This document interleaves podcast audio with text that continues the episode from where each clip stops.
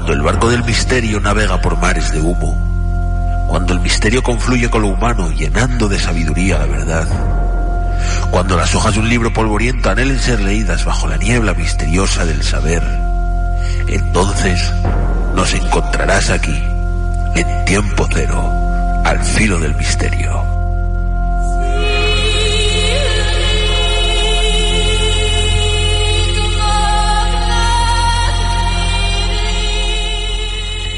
Tihuanaco o Tihuanacu. Es una antigua ciudad arqueológica capital de la cultura tihuanaco, ubicada en el antiplano boliviano en el margen oriental del río eh, Tihuanaco, a 15 kilómetros del sudoeste del lago Titicaca, correspondiente al departamento de La Paz. Y como digo, uno de los enigmas arqueológicos más importantes de nuestra civilización.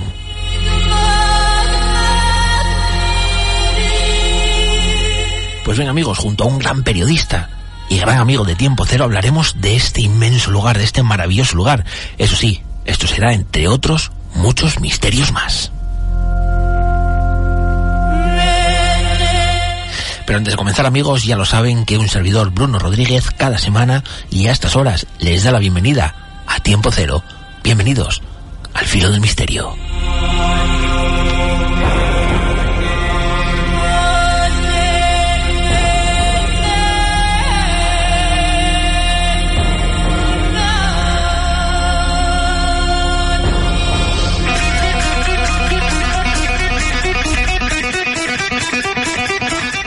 Estás escuchando Tiempo Cero, presentado y dirigido por Bruno Rodríguez.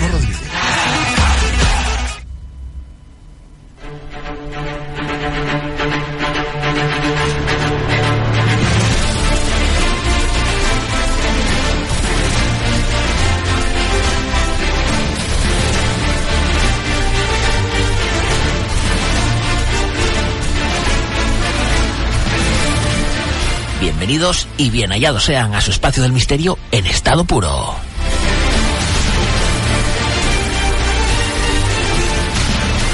Comenzamos como cada semana conociendo la actualidad insólita, noticias de tiempo cero e historias del cine. En Misterios de la Historia hablaremos de Tiahuanaco con ni más ni menos que don Pablo Villarrubia.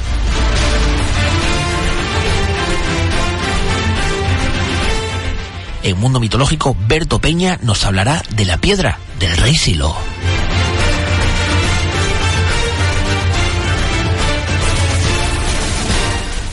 En investigaciones de tiempo cero ahondaremos muy a fondo en la Biblia Danila.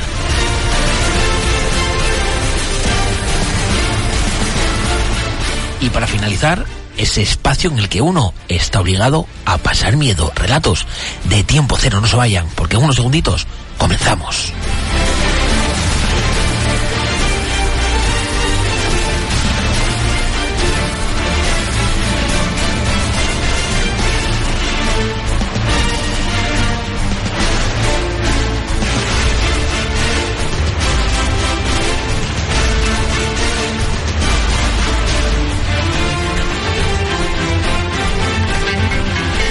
Estás escuchando, Tiempo Cero, con Bruno Rodríguez, y Salvador Rebollo.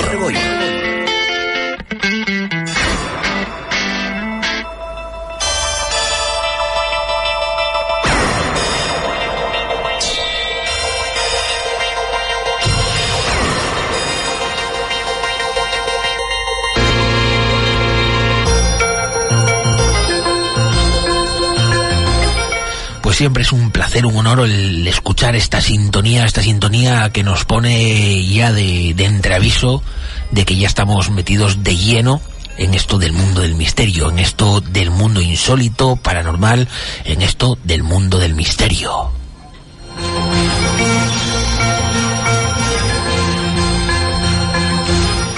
Como siempre, a estas horas, pues uno, un servidor, siempre tiene el placer, el honor y la gratitud de presentar a esa persona que es encargada de tocar cada botón en cada momento clave, el que hace que funcione esto a la perfección y el cual hace emerger de, ese fondo de los mares del misterio nuestro barco, este galeón encantado. Él es, como siempre digo, el Edward Teach, el pirata barba negra de este de este barco del misterio.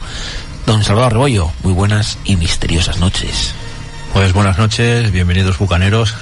Espero que os traigáis todo el equipaje porque hoy va a ser un viaje largo, ameno y divertido. Así es, esperemos, vamos a tener eh, lugares eh, arqueológicos eh, de vital importancia, ¿no? Como es Tiahuanaco y hablaremos, seguiremos hablando hoy prácticamente casi todo el programa de arqueología, ¿no? Ya que hablaremos de esa piedra, esa piedra del rey Silo, esa piedra que uno puede encontrar, creo, Salvador, en la zona de, más o menos, de por Pravia, ¿no? Santianes de Pravia. Santianes de Pravia, ¿no? Ahí está esta piedra de... Dicen que es hecha casera, bueno, pues del rey Silo. Y bueno, Alberto nos descubrirá un poquito más y hablaremos un poco más de ella a lo largo del programa. Y hablaremos también de ese códice, ¿no? Ese códice, esa Biblia asturiana, ¿no? Sí, el códice Dalila que Danila, que está en Italia, en el monasterio de Italia, el cual pues eh, Alfonso García nos hablará de ella y seguramente a muchos asturianos eh, le agradará el, el, poder escuchar sobre esta Biblia que fue escrita sobre este este Danila y por Fernando II o algo de eso. Bueno, ya lo veremos más adelante. Pues si queréis participar con nosotros, ya sabéis que podéis hacerlo a través de nuestras plataformas de Facebook, Tiempo Cero Oficial, Tiempo Cero Salvador. Si queréis podéis mandarnos cualquier cosa a nuestro correo electrónico producciones tiempo. Ahí estaremos encantados de recibirlo, de analizarlo y de, y de contestaros con la mayor eh, eh, prontitud posible y deciros también que si queréis escuchar eh, estos programas que ya hemos eh, emitido aquí, que ya se han emitido en tiempo cero, pues podéis hacerlo a través de nuestra plataforma en iVox, Tiempo Cero Radio. Ahí podéis escuchar entrevistas, eh, la sección de nuestro amigo Alberto Álvarez Peña, podéis escuchar todos estos programas que hemos emitido y todos esos programas que hemos emitido desde nuestros comienzos en radio, ¿no? Que ya son unos cuantos. Y también, como no, podéis seguir nuestras investigaciones, todas esas fotografías que cada uno, eh, tanto Salvador como yo, eh, pues vamos publicando en nuestra página web, en www.tiempo02008.es y, y, bueno, decir que tenemos ya dos investigaciones colgadas, la del monasterio de Villanueva de Oscos y la de Medina Zara. Pues ahí la tenéis en nuestra página web www.tiempo02008.es. Ahí podéis ver pues todo nuestro trabajo, todo lo que hacemos y ahí ahí podéis ir eh, ir viendo ¿no? estos trabajos y recordaros también que si queréis seguir todo lo que acontece aquí, no solo en Tiempo Cero, sino en Onda Gijón, podéis hacerlo a través de nuestra página web, la página web de Onda Gijón, que es www.ondagijón es y a través del Facebook de Onda Gijón, donde cada eh, locutor, donde cada programa, pues va aportando su granito de arena, va, eh, va a iros avanzando todo aquello que va a acontecer en sus programas, noticias, acontecimientos de Gijón y muchas cositas más. Así que tomar nota, www.ondagijón.es o el Facebook de Onda Gijón. Pues bien amigos, eh, nosotros seguimos, eh, zarpamos y comenzamos a hablar de misterios, de cosas extrañas. Nos vamos con noticias de tiempo cero. Es el final de los finales. El mundo se muere con tanta basura en medio. Dudo que se recupere y está solo en nuestras manos el futuro del planeta. Contaminación, alteración del tiempo y no hay manera de evitar la guerra. Peleas por nada. Solo sé que si sigue así la cosa, la humanidad está acabada. Es la crisis terminal, el final, el apocalipsis, el fin. Nadie puede cambiarlo escrito aquí.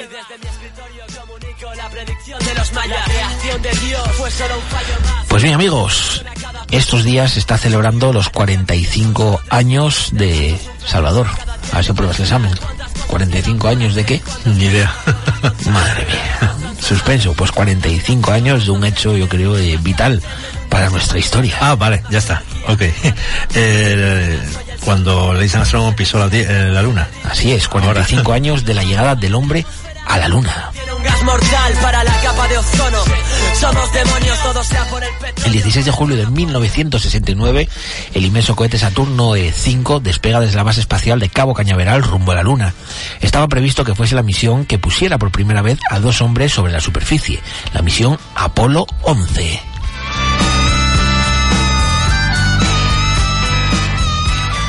Aquellos hombres fueron Neil Armstrong, Edwin Buzz Aldrin, mientras que y mientras que ellos pues eh, pues eh, hollaban la superficie lunar, pues eh, su compañero Mike Collins, eh, Michael Collins, eh, pues les esperaba, ¿no? Orbitando eh, la luna en el módulo de mando Columbia, ¿no? La nave de descenso lunar LEM, pues fue, fue bautizada por los astronautas como Eagle, el águila, una de las naves que yo creo que recordaremos todos. Pues bien, a las 21 eh, horas eh, en España, eh, el sábado 20 de julio de 1968, pues conocíamos esta noticia, ¿no? La noticia de que, de que el águila aterrizaba en la superficie lunar y más concretamente en el mar de la tranquilidad. Entonces escuchábamos eso que decía eh, Armstrong, ¿no? Eso que comunicaba a la Tierra. Houston, Tranquility Base here, the Eagle has landed. Houston, aquí base de la tranquilidad. El águila ha aterrizado.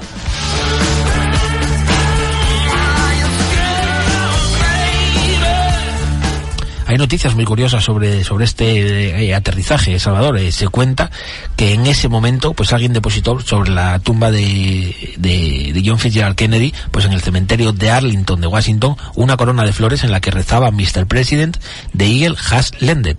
Eh, señor presidente, el águila ha aterrizado.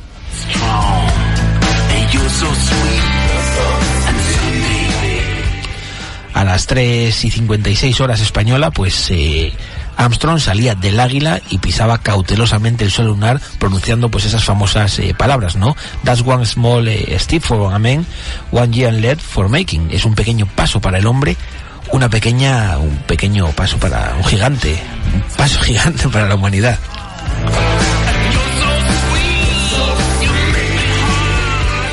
Y aquí, Salvador, en España, creo que teníamos el privilegio de, de que un grande del misterio pues nos, eh, nos diese esas mediciones eh, personales de cada uno de estos eh, astronautas y fuera casi comentarista, ¿no? De este, de este hecho. Pues sí, fue el famoso padre de Santiago Vázquez. Don Santiago Don Vázquez. Santiago Vázquez padre, el cual ya una vez eh, lo comentábamos, ya lo tengo grabado, como le comenté una vez con una cintina con, con, mollo, con moro en paño, y aquella frase una vez que ya Houston iba a cortar eh, lo que era transmisión, eh, padre de, de Santiago, San, Santiago Vázquez, pedía paso para comunicar, dar la, noticia de, de los, las pulsaciones de cada, de cada astronauta en, en, tiempo real, ¿no?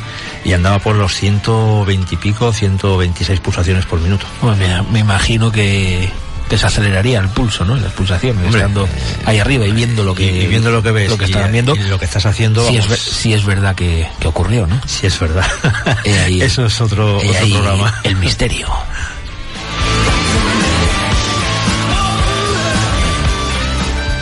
Curiosity encuentra un meteorito de hierro en Marte.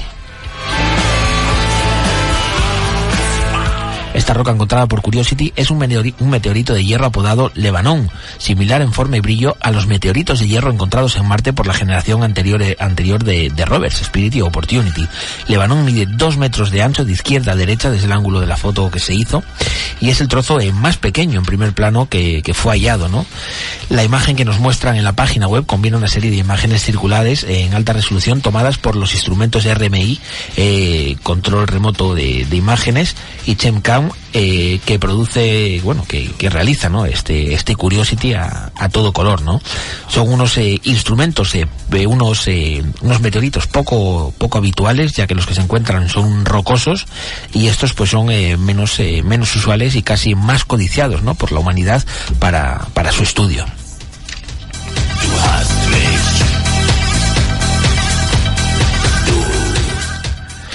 Pues bien amigos, y para aquellos que quieran disfrutar en estas vacaciones de la arqueología, pues eh, deciros que el Centro de Interpretación de la Muralla Medieval de Santander abre sus puertas este jueves.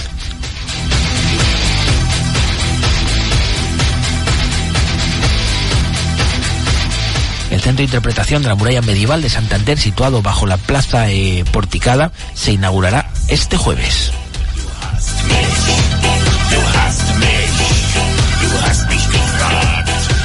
Los jardines de, Pereda van a ser el eje que vertebre el anillo cultural, este recurso cultural y turístico que el ayuntamiento difunde con una imagen de marca común. Está formado pues por el centro de interpretación de los antiguos eh, muelles bajo la plaza eh, de Alfonso XIII, el Museo de la Prehistoria ubicado en el Mercado eh, del Este, la Catedral y su torre, el Banco de España y el Centro Botín. Uno de los elementos principales que se podrán visitar en el centro de interpretación que se abrirá el jueves es un tramo de la cerca medieval de la villa, en concreto el comprendido entre el portillo de Don eh, Gutiérrez y la Puerta del Mar.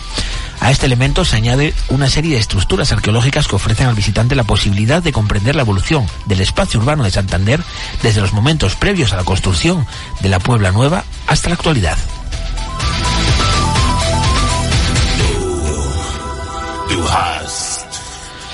Pues bien amigos, hace tiempo recordaréis que visitamos un lugar, un lugar al que Salvador y yo pues tenemos eh, mucho cariño por lo que allí eh, encontramos y también pues por la por la gente, ¿no? Que nos encontramos allí, yo creo que sobre todo por eso, ¿no? Ya que nos eh, guiaron, nos mostraron aquel lugar a las mil maravillas e hicieron que pues que pudiéramos ahondar en un sinfín de historias, misterios y leyendas de este lugar, ¿no? Este lugar es Betanzos y hasta ahí pues tendremos que viajar para nuestra siguiente noticia.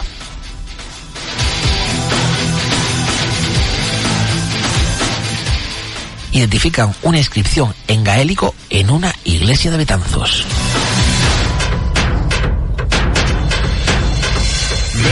Lleva siglos a la, intemperie, grabada en una piedra granítica de la iglesia de Santiago de Betanzos, en pleno corazón del casco histórico de esta ciudad.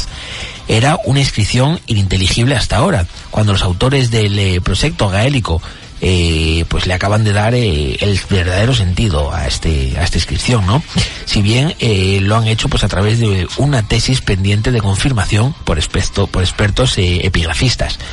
Pero toda la documentación recogida apunta a que la línea investigada va por buen camino.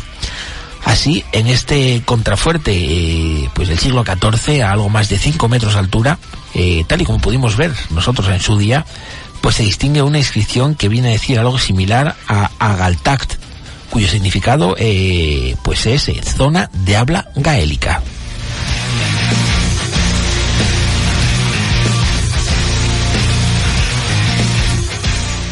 Sin duda, Salvador, eh, da gusto no ver que todavía hay, hay enigmas ¿no? en piedra que, que uno desconoce, ¿no? que uno ve, porque nosotros pudimos verla y, y seguro que en su día nos preguntamos qué dice ahí, ¿no? Pero no sabíamos hasta qué hasta hasta qué punto, ¿no? Pues llegaba pues la importancia, ¿no? De esta de esta inscripción. Bueno, la verdad que verla la vimos, pero como muchas otras veces eh, no reparamos en esos pequeños detalles, la vimos, fotografiamos, pero no le dimos más importancia que una simple inscripción en una pared, ¿no? Es como aquellas inscripciones que había también en el monasterio de Moreruela, que era uno de los primeros grafitis. La vimos y hasta que Antonio el Guarda no nos lo comunicó, no nos dio a entender, eh, o nos eh, comentó lo que era aquella, aquel graffiti, pues la verdad que lo dábamos como que alguien había pintado allí. así es. Bueno, pintado. Eh, lo había, hecho tallado, tallado en talla roja. Pues sin duda ahí tenemos un nuevo hallazgo que, como digo, eh, tiene ese primer significado así a priori por esas investigaciones, pero que sigue, pues sigue ese cauce ¿no? de investigación a la espera de, nuevos hallazgos y si verdaderamente pues eh, quiere decir esa inscripción, ¿no? Pues bien amigos, seguimos, dejamos las noticias eh, de lado y nos metemos de lleno en el mundo del cine, ya que ya saben que la semana pasada pues inaugurábamos, ¿no? Esa sección con nuestro amigo Carlos Campillos, en la que cada semana pues nos va a traer una película, bien sea de terror, de misterio, de ciencia ficción, películas eh, modernas, actuales, pero también películas de nuestro pasado. La semana pasada nos traía ni más ni menos que uno de los iconos, eh, yo creo, de, de las películas eh, de espada, ¿no? De esas películas de ciencia ficción en la que un Schwarzenegger novato, ¿no? Pues prácticamente debutaba, ¿no? En la gran pantalla. ¿Qué nos traerán hoy? Pues quién sabe, no se lo pierdan. Ahí vamos, con cine con Carlos Campillos.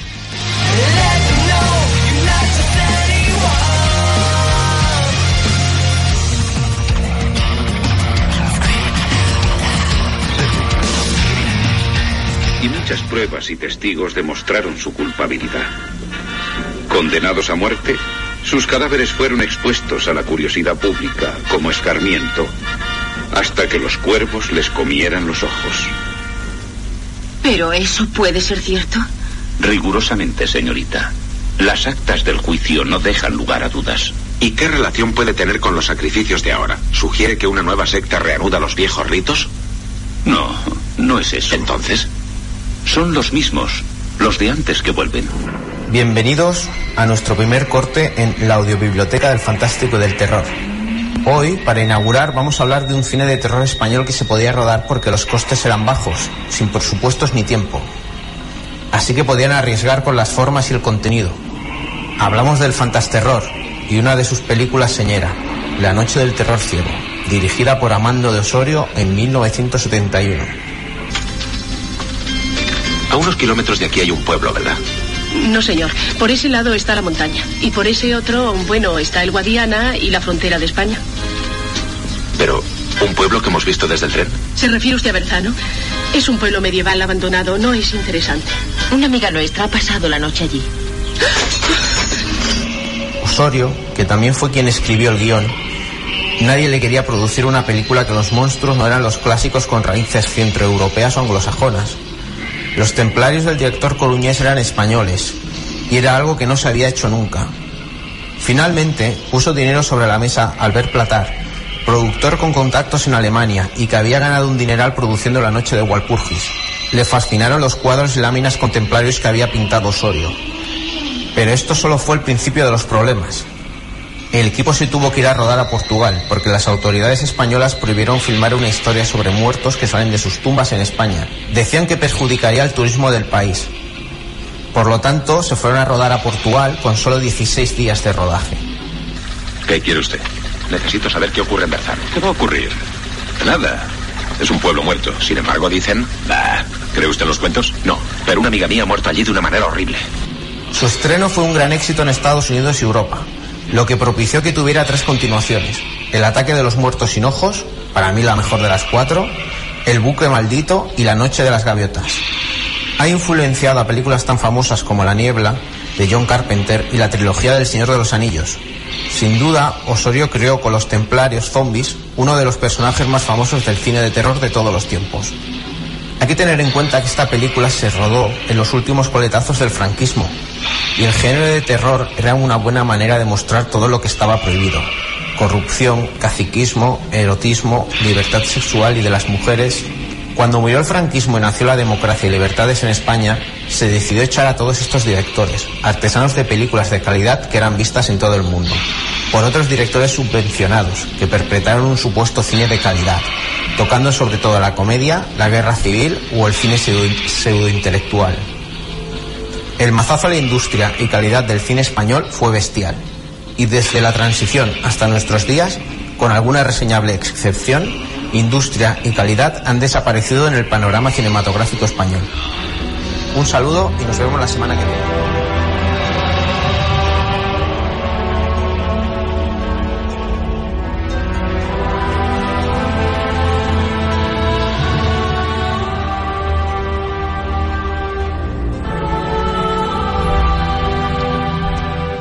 Escuchábamos a Carlos Campillos con esa, esa sección, esa sección que, va a hacer a partir de ahora aquí en Tiempo Cero, hablándonos de películas, ¿no? Como veis, eh, Salvador, una de esas primeras películas de terror, ¿no? Eh, zombie, encima yo creo que tiene el contenido perfecto, ¿no?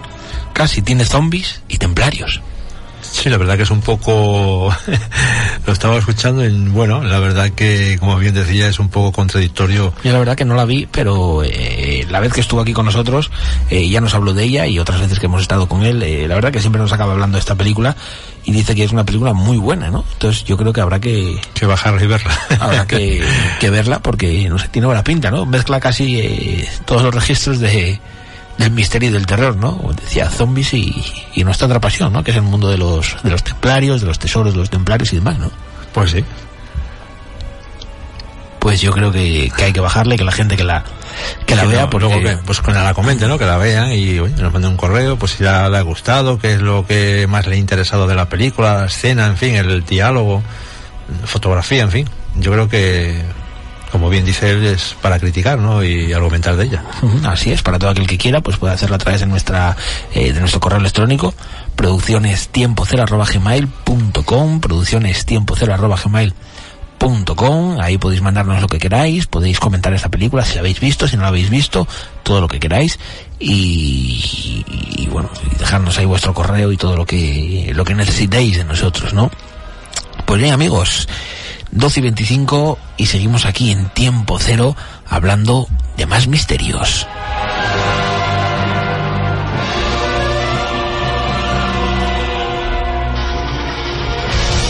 Una vía de contacto. Tiempo cero 2008 arroba hotmail.com.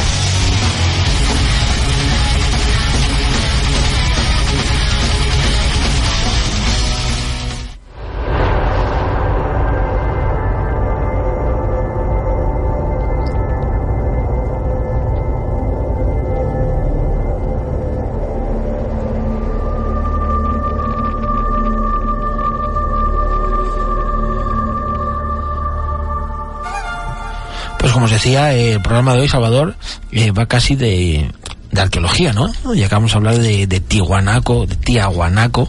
Tiahuanaco. Tiahuanaco, que no me sale, es complicado, ¿no? De, de decir Tiahuanaco. de tu tía. Que, que, tiene un guanaco. Tía que tiene un guanaco. Sí. Ahora de Tiahuanaco, una ciudad cercana al lago Titicaca, yo creo que otro de los mayores eh, misterios, ¿no? Que hay en el antiplano. Eh, uno de esos lugares, Salvador, que uno sueña con visitar, ¿no? Pero que en ocasiones pues tenemos que conformarnos, pues como, como en tantas ocasiones, con lo que nos cuenta la gente, ¿no? Ahora unos meses, casi de la que empezamos, teníamos aquí con nosotros, hablándonos a la, a la gente de, de presupuesto límite, a Galán y Aris, esta pareja de Trasona que tuvo el privilegio de pasarse Ocho, ocho, meses. ocho meses, siete, ocho meses, con apenas 10 euros al día, eh, caminando por toda, eh, toda Sudamérica, eh, de mochileros, caminando, y tuvieron el placer pues de visitar eh, lugares que uno eh, sueña con visitar, ¿no?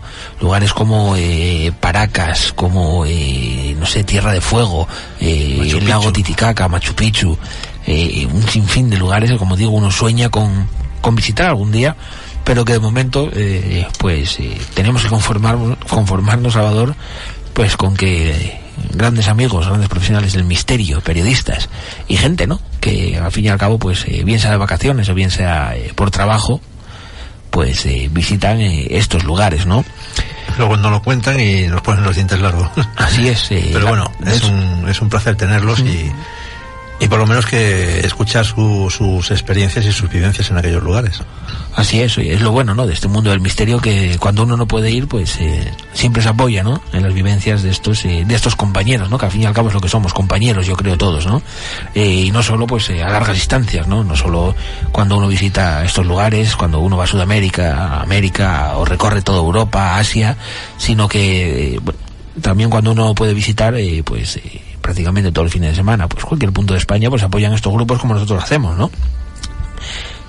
Siempre tenemos la suerte de poder coger esas vacaciones como, como pudiste hacer tú y bajar a, bueno, bajar a investigar, ¿no? Hacer tus investigaciones y, y, bueno, pero si no hay que apoyarse en estos, en estos compañeros.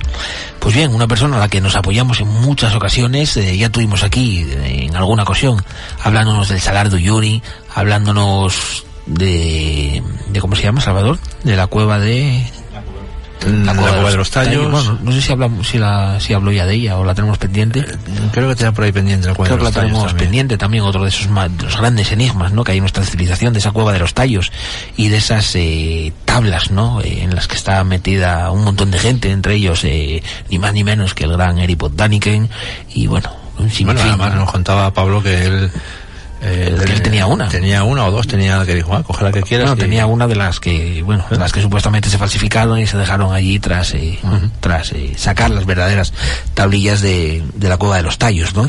Que, que bueno, recorda, eh, intentaremos eh, hallar esa entrevista, a ver dónde la tenemos, porque fue uno de esos reportajes que hicimos junto a él, junto a Cuarto Milenio, y aprovechamos pues para grabar eh, varias cosas con él, eh, lo saltamos prácticamente, ¿no?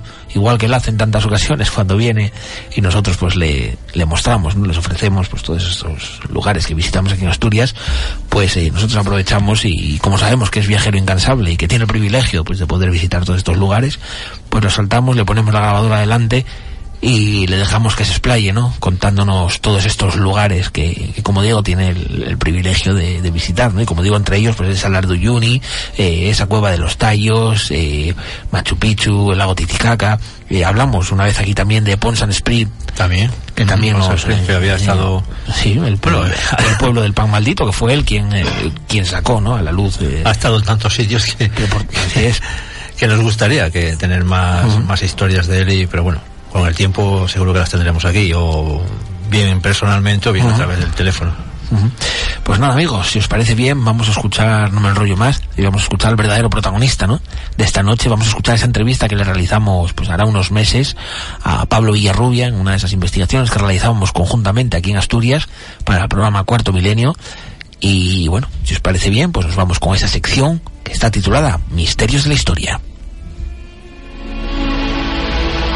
Envuélvete en los misterios de nuestra civilización. Bienvenidos a Misterios de la Historia. Hoy, Tiahuanaco, con Pablo Villarrubia. Al principio del programa de hoy os decíamos que si nos daba tiempo íbamos a escuchar a alguien muy especial para nosotros, un ya gran amigo de Tiempo Cero, ¿no? Vamos a escuchar a don Pablo Villarrubia Mauso, pues nos deleita con nuevas aventuras y nuevos lugares allá por tierras americanas. Así que hoy vamos a escucharlo y viajaremos con Pablo Villarrubia, ni más ni menos que a la altiplanicie boliviana nos mostrará ni más ni menos que las orillas del lago Titicaca, más concretamente a la ciudad de Tihuanaco.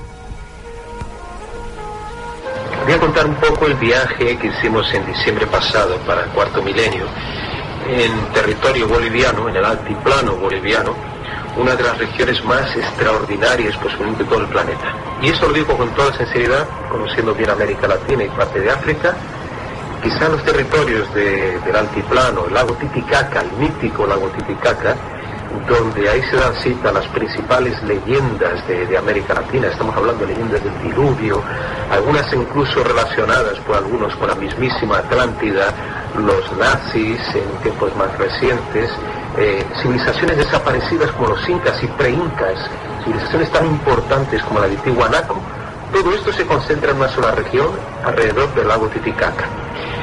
Por eso me llamó tanto la atención, de, niño había leído cosas, por ejemplo, había leído de la, famosa Puerta del Sol, que es uno de los monumentos más emblemáticos de toda América Latina. Eh, estamos hablando de una puerta de piedra de más de dos metros de altura y más de tres eh, de ancho, y repleta de símbolos, de símbolos eh, de figuras eh, algunas tan importantes como el mismísimo, según algunos, dios Viracocha, el hombre o la entidad, el semidios que civilizó a los pueblos del altiplano boliviano en tiempos remotos. Pero todo esto vamos a centrarnos en una zona más concreta, como digo, en la ciudad de Tiahuanaco, eh, situada a 20 kilómetros de las orillas del lago Titicaca, muy cerca de la frontera con Perú, a una altitud eh, superior a los, o casi al, eh, estamos hablando de 5, de 4.000 metros de altura, donde lo peor ahí es sufrir el sorocho, el, de, mal de montaña. Y entonces, juntamente con el equipo, uh, llegamos hasta, hasta Tihuanaco, situado a hora y pico de, la capital del país, de La Paz, que también es la capital más alta del planeta, ¿no? Estamos hablando de casi 4.000 metros.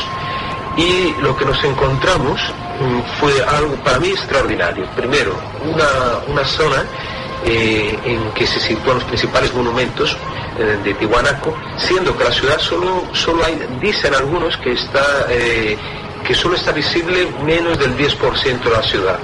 Algunos se atreven a decir que solo 1% de Tihuanaco. ¿Eh?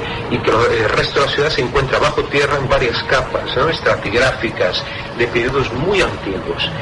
Eh, entonces lo que encontramos primero la gran pirámide, la Acapana. En esta pirámide es una pirámide que no es demasiado alta, creo que no, no, supera los 30 metros de altura, pero sigue teniendo una gran superficie.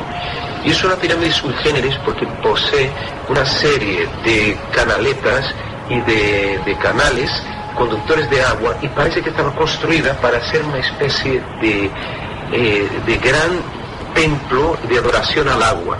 Se comentaba incluso que pudo haber sistemas hidráulicos que conducían el agua hasta la parte superior de la pirámide y de ahí esta agua venía hacia abajo bajando por las escalinatas de esta pirámide, posiblemente utilizada para fines rituales que hoy desconocemos. Era un complejo, como digo, un complejo eh, hidráulico muy, muy importante y muy sui generis, ¿eh? que no he visto en otras partes de América. Después, más abajo, pasando la campana, vamos a encontrar una, zona que es el templo de, las cabezas. Y este templo, el, el templo semisubterráneo, como lo llaman también, de las, o de las cabezas eh, que están eh, incrustadas en las paredes interiores de este templo que está al aire libre. Estamos hablando de un cuadrado de piedra y dentro de ese cuadrado vamos a encontrar enclavadas en cada, en cada pared cientos de cabezas, o cabezas clavas las llaman también. Y lo interesante, Bruno y Salva, de todo esto, es que eh, cada cabeza representa a un ser, a una, una raza distinta, o a figuras muy, muy extrañas, muy bizarras. algunas de esas cabezas, por ejemplo, muestran personajes, a uno lo llaman curiosamente el extraterrestre, porque tiene justo el- la forma de una cara eh, de un grey, los llamados grises, es una cabeza de forma triangular y con ojos muy grandes. Por eso lo llaman extraterrestre. Casualidad o no, no lo sabemos, pero está ahí esta cabeza que además se diferencia porque la piedra me parece que es más clara que las demás. Después vamos a ver rostros de seres o de personas o algunos muy monstruosos, ¿eh? con ojos desorbitados, con bocas inmensas, con narices aquilinos o con formas raras eh, de narices. O sea, estamos hablando de rostros muy diferenciados, incluso vamos a ver rostros negroides, rostro- rostros caucásicos también. Y de hecho, eh, Arthur, Arthur que fue el mayor investigador de Tiwanaku, un personaje misterioso, curioso, eh, muy sabio, era un alemán, un austríaco mejor, que vivía en Bolivia desde hacía mucho tiempo, estamos hablando de años a principios del siglo XX, y este hombre se enamoró de este lugar y empezó a investigar. Y él, decía que estas cabezas posiblemente pertenecían, era una muestra de varias razas de la humanidad que confluyeron ahí. O que alguien llegó, o esas razas llegaron ahí, estuvieron en Tiwanaku, o que los viajeros, antiguos viajeros de Tiwanaku, estuvieron en varias partes de nuestro planeta y trajeron el registro iconográfico de esos rostros que ahí plasmaron en el, temple, en el templete subterráneo. Pero lo más interesante, Bruno, es que en el centro de este, este templete vamos a encontrar una, especie de estatua, una estela, eh, que tiene grabado un, rostro humano que tiene barba, que posee barba. Mm, Vamos a recordar que los indígenas de, Sudamérica, muy pocos tenían eh, rostro poblado de una barba, porque por la raza realmente son muy barbilan, casi barbilampiños. Y este, esta, esta, esta estatua, este rostro esta estela, muestra justamente un, rostro enmarcado por una barba abundante, unos ojos redondos, ¿no? y algunos investigadores como Thor Heyerdahl, el célebre navegante noruego que construyó la, balsa Kon-Tiki, eh, viajando de las costas de Perú hasta Polinesia en los años, los años 40 para demostrar que el hombre de los Andes pudo haber llegado hasta Polinesia y haber poblado aquellas islas de Polinesia en contra de las teorías oficiales, pues eh, este hombre Thor Heyerdahl decía que aquella estatua era del dios Viracocha o Kon-Tiki el dios blanco que vino a civilizar a aquella gente. Eh, lo curioso es que hay también la leyenda de Viracocha que algunos atribuyen aspecto, digamos, de raza blanca a este dios, ¿no? y que podríamos estar hablando de la misma, las figuras Pontiki, Viracocha, el dios civilizador. Y en él se inspira Torierdad también para su, su viaje, ¿no? su largo viaje por Polinesia. Bueno, entonces pasamos ese templete, vamos a caminar ahora, vamos a seguir, que, no- que nos sigáis hasta llegar al, al gran templo el, el más grande de todos, que, está, que es un templo que tiene más de 100 metros de longitud, eh, está rodeado por murallas ciclópeas, ¿eh? murallas inmensas, estamos hablando de murallas de más de 3 metros de altura, y curiosamente, eh, Salvador, hay, hay piedras o sillares que están perfectamente encajados, algunos grandes, como las que vemos en Machu Picchu.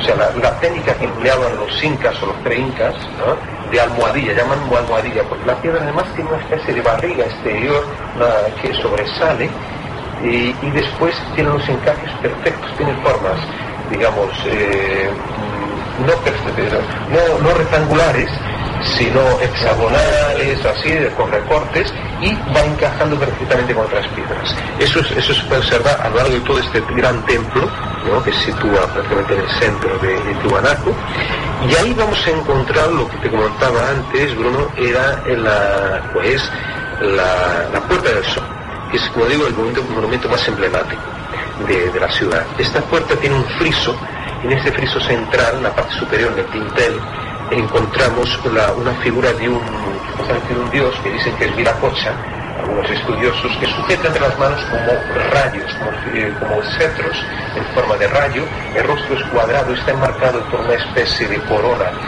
de, de rayos también, como un sol, como una cara de un sol, y, y- además en este friso vamos a encontrar también figuritas de, eh, de muchos hombrecitos con el rostro de cóndor está mirando hacia el cielo y también llevan un cetro en la mano. Bueno, ¿qué significa todo esto? según, estamos hablando de una civilización desaparecida, según la arqueología oficial, posiblemente antes del año 1000, eh, 1000 antes de, eh, después de Cristo, que desaparece la civilización Tiwanaku. Y otros, como Arthur, Arthur Borsnansky, se atreven a decir que esa civilización estuvo hace, eh, se originó hace 15.000 años. Hablando de tiempos inmemoriales, anteriores incluso a las civilizaciones más avanzadas de toda América, de todas las Américas, ¿no? que se desarrollan a partir del 1000 ah, ah, antes de Cristo.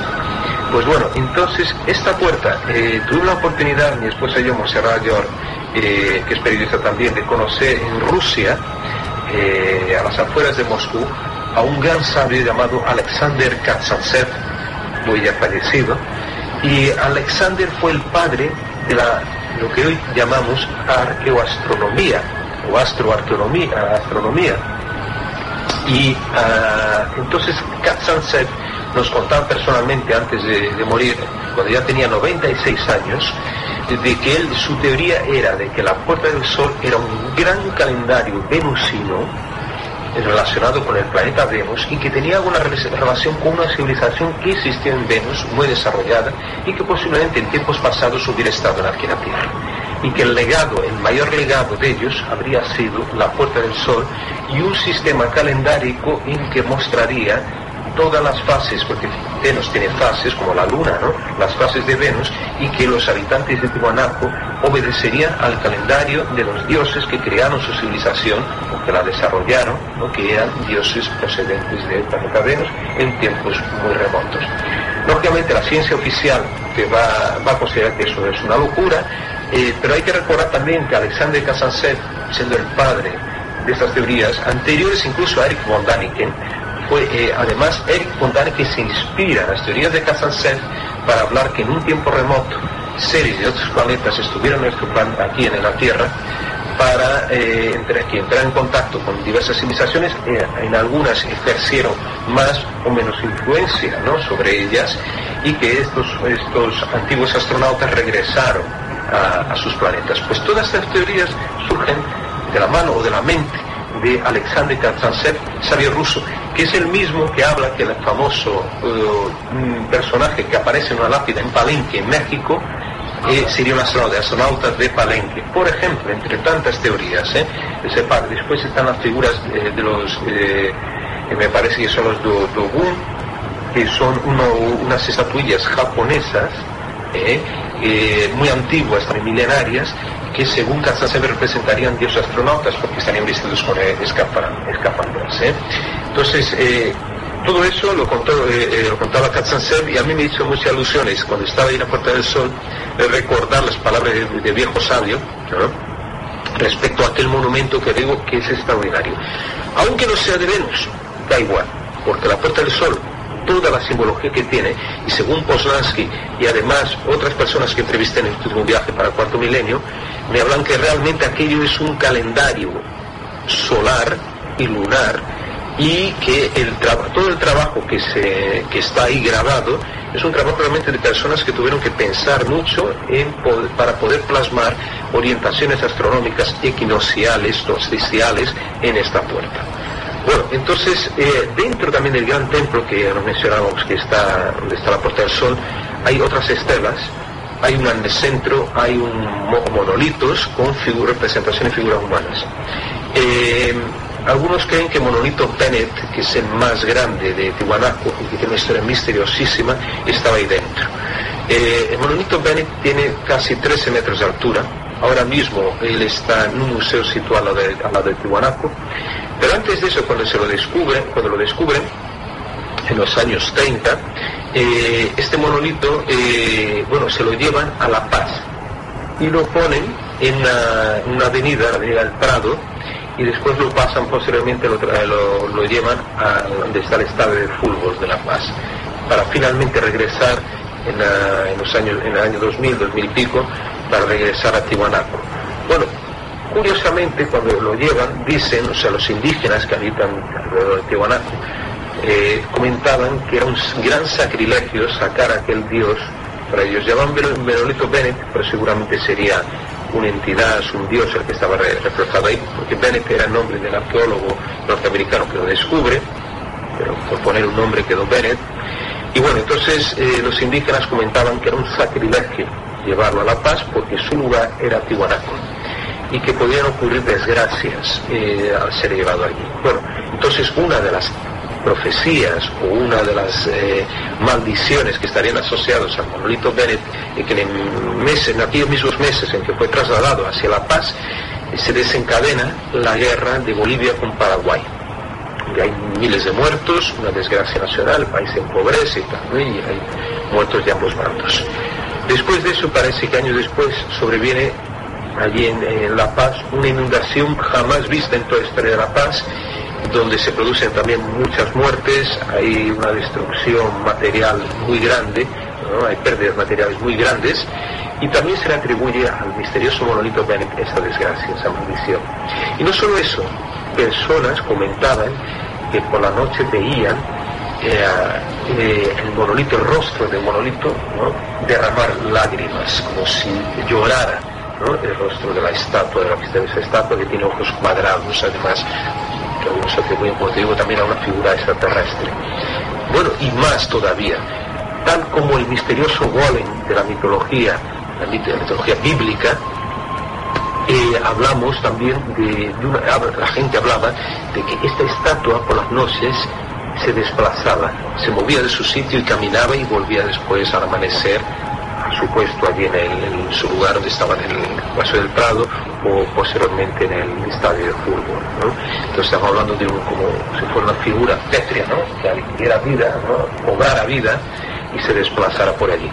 Entonces esta, esta figura esta, se puede ver hoy en otro, en, ya finalmente en el museo allí mismo en Tiwanaco. Pero más interesante, Salvador y Bruno, es que, eh, y te digo personalmente, lo que más me impactó fue el territorio, una zona que está situada al otro lado de la carretera, que en realidad pertenece a Tiwanaku, pero que lo llaman eh, Pumapunco. Pumapunco fue una parte de Pumapunco, fue una gran pirámide que se puede ver todavía hoy, que la están excavando ahora, están haciendo excavaciones allí. Eh, es baja, no es muy alta, pero lo curioso que todo alrededor de esta pirámide está tallado en grandes bloques de piedra y por eso llaman eh, el principal bloque eh, pesa más de, eh, de 2.000 toneladas y, lo, y, ese bloque lo llaman, bueno, por eso llaman esa región, esa zona de Pumapunco, el, eh, el Baalbek de las Américas. Eh, vale recordar que en, en, Líbano, actual Líbano, antiguo territorio de Fenicia, la ciudad de Baalbek, hay el mayor bloque posiblemente del, del mundo, ¿no? que pesa también miles de toneladas. ¿no? Y, y, entonces este, este bloque, que es un, en forma rectangular, cortado, muy bien cortado, eh, no es de ese lugar, seguramente tuvieron que, traerlo de muy lejos, a lo mejor de más de 40 kilómetros de distancia, donde había canteras, ¿no? Con ese tipo de piedra arenisca, ahí hay piedra tipo arenisca y piedra granítica también, ¿eh? en Tiwanaku. Y aparte que se encuentran bloques de piedra perfectamente labrados con formas geométricas eh, diríamos futuristas, futurísticas prácticamente, como, como de un arquitecto moderno se tratara el que hubiera dibujado estas, estas piezas. Piezas sin sentido, algunas de ellas tienen, eh, se juntaban una suerte de grapas, dicen que han encontrado esas grapas, estarían en un museo de, de La Paz, serían grapas de, de cobre o de bronce, que servirían para juntar dos bloques. Para, entonces, en cada bloque podemos encontrar una especie de, de, incisión en la piedra con la forma de la, de la grapa, que tiene la forma como de un hueso, la, figurita, de un hueso, con los bordes, ¿no? con los extremos redondos, pues sería eso, como una varilla y dos esferas, ¿no? una esfera en cada, en cada extremo. Pues eso sería, digamos, la grapa, que eh, entonces la piedra estaba tallada para recibir esa grapa, tenía una cierta profundidad, entonces se encajaba la grapa entre las dos piedras y serviría para juntar. ¿Con qué objetivo? No lo sabemos. Lo más extraño, Bruno, es que en Egipto también se han encontrado grapas con unas características y piedras con esos cortes para permitir encajar esas grapas y juntar los dos bloques que estarían separados. Eso también se encontró en Egipto.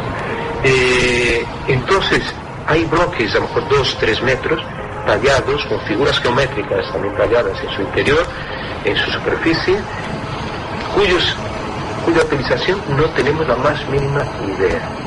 Y más, cuando llegamos allí encontré, y eso sí que es una bomba de información, las podemos dar, yo creo que en España a lo mejor salió ya por internet y pero te digo que nosotros cuando estamos allí, a mí me extrañó porque vi en Pumapunco dos puertas como la de Puerta del Sol, casi el mismo tamaño, pero con menos inscripciones, que estaban tumbadas. Y ahora, y a mí me pareció rarísimo, dije, bueno, yo no he visto ningún libro, ninguna información, aparte de la Puerta del Sol y la Puerta de la Luna, que es mucho más sencilla, que también se encuentra del otro lado del Tiwanaku, pero yo no había oído otras puertas, y además con aquellas características tan semejantes con la puerta, como la puerta del a la Puerta del Sol. Entonces, claro, veo, me, me, sorprendo cuando llego aquí y en enero encuentro la noticia que habían descubierto, que había anunciado oficialmente el descubrimiento de la puerta, de dos puertas, en Tiwanaku. O sea, que no la habían divulgado en aquel momento que estábamos allí, ¿no? No habían dicho nada y que oficialmente se reveló más tarde, ¿no? Entonces digo, es una, eh, eh, es una región muy especial y para finalizar cuento una cosa, hablamos antes de nazis, bueno, se, se atribuye también a Artur Pornansky, creía que existía, que existió la Atlántida, y creía que ese lugar hubiera sido habitado por los supervivientes del gran cataclismo que hundió el continente perdido de Atlántida en medio océano Atlántico. Entonces, Tiwanaku sería obra de estos dioses gigantes, algunos de ellos eran gigantes, a lo mejor personas con más de dos metros de altura, él hablaba de gigantes que habitaban aquella región, casi tres metros de altura algunos, y que estos gigantes fueron los uh, obreros, los artífices de, la ciudad de Tiwanaku, o lo, por lo menos de aquello que hemos visto, porque hay otra ciudad o dos, tres ciudades más enterradas bajo la actual Tiwanaku. Eh, y más, entonces Arthur Poznansky recibe en los años 30, si no me equivoco, en el año 36, la visita de un personaje oscuro, misterioso, enigmático, llamado Edmund Kiss. Edmund Kiss era un, miembro de las SS, de las temibles SS, y al mismo tiempo de una sociedad secreta llamada Das Anenerbe. Para que me dais una idea, bueno, supuesto que ya lo conocéis, pero la Das Anenerbe fue la, la sociedad que eh, financió varias expediciones arqueológicas para buscar vestigios, vestigios de la Atlántida por todo el planeta y entre ellos también buscar eh, piezas eh, míticas como el Santo Grial, como hemos, visto en las películas de Steven Spielberg. ¿no? Pues bueno, eh, es, este hombre, Edmund Kiss, que pertenecía a esta sociedad, a Anener, estaba allí por un motivo muy concreto. Él creía que realmente aquella, aquella ciudad había sido criada por los ancestros de los arios, que dieron origen a la raza germánica, tan venerada ¿no? por Hitler, que llegó al extremo de considerar una limpieza racial en toda la antigua Alemania nazi, eh, manteniendo solo aquellas eh, o dando más empuje solamente a aquellos que tuvieran cierta estatura, ojos azules, que fueran rubios. Pues bueno, estos eran los que supuestamente creía Edmund Kiss, los que erigieron eh. Y además él creía que la arquitectura, que realmente es extremadamente modernista, ahora que vemos en Avilés, por ejemplo, el gran centro cultural ¿no? creado por Oscar Niemeyer, no digo que sea igual, pero las formas, el, de, el desarrollo de formas geométricas o, el, la mayor atención que se da a la geometría, al aspecto abstracto, pues ese concepto ya lo tenían en Tiwanaku. Entonces, eh, Edmund Kiss decía que aquellos arquitectos eran gente muy avanzada porque tenían, digamos, utilizaban las formas geométricas de una manera magistral, ¿no? Con, un cierto concepto. Además, él también, el Monquis, y eso es cierto, ¿no? Él, hizo mediciones astronómicas juntamente con Artur Porzansky, que fueron confirmadas también por un grupo de astrónomos que vino especialmente de Austria, invitados por Artur Porzansky para hacer mediciones y confirmaron la orientación de la ciudad según los puntos equinocciales y solsticiales. Con todo eso quiere decir que el gran enigma Tiwanaku sigue ahí vigente, sigue ahí presente, siguen esas piedras y mira que mucho se destruyó también la ciudad, que fueron utilizadas piedras para construir iglesias, carreteras, incluso otros monumentos. Pero Tiwanaku sigue ahí y es uno de los mayores enigmas arqueológicos de toda América Latina y posiblemente de todo el planeta. Una vía de contacto. Vía de contacto. Tiempo cero 2008 arroba hotmail.com.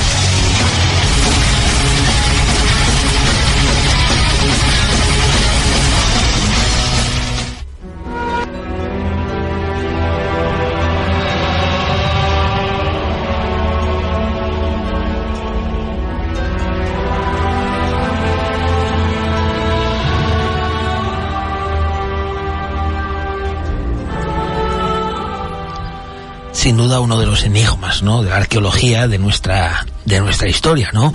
Eh, casi simulando un poquito, Salvador, a, a eso que, bueno, a eso que hablábamos la semana pasada, ¿no? A ese Medina Alzara, ¿no? Me, me recordaba un poco, ¿no? Me, me, no sé, estaba escuchando a Pablo, ¿no? Hablar de la puerta del sol, de la puerta de, de la luna, de la puerta de, bueno, de todo eso, ¿no? Y de esos, eh, de esos, eh, de esos monolitos y arcos y demás. Y estaba recordando un poco a, a eso, ¿no? Que me contabas tú de, de Medina Zara, ¿no? Un poco ah, salvando las distancias, claro, ¿no? Está. Pero, eh, bueno, sin duda, yo creo que al fin y al cabo, eh, y siempre lo digo, eh, no hay que viajar, eh, pese a que yo creo que es nuestro sueño, ¿no? El poder viajar a uno de estos lugares remotos, incógnitos y tan, no sé, tan exóticos para nosotros, ¿no? Al fin y al cabo. Eh, pero que no hace falta ir tan lejos, ¿no? Por ejemplo, pues puedes visitar ese lugar que tú visitaste, Salvador, ese Medina Zara que, que también, ¿no? Te transporta un poco a, a ese pasado. Sí, hombre, la verdad que no hay tanta diferencia, ¿no? Cronológicamente estamos hablando de Tiahuanaco 1580 antes de Cristo y luego mm, hasta el 1185, perdón, 1187 después de Cristo, ¿no?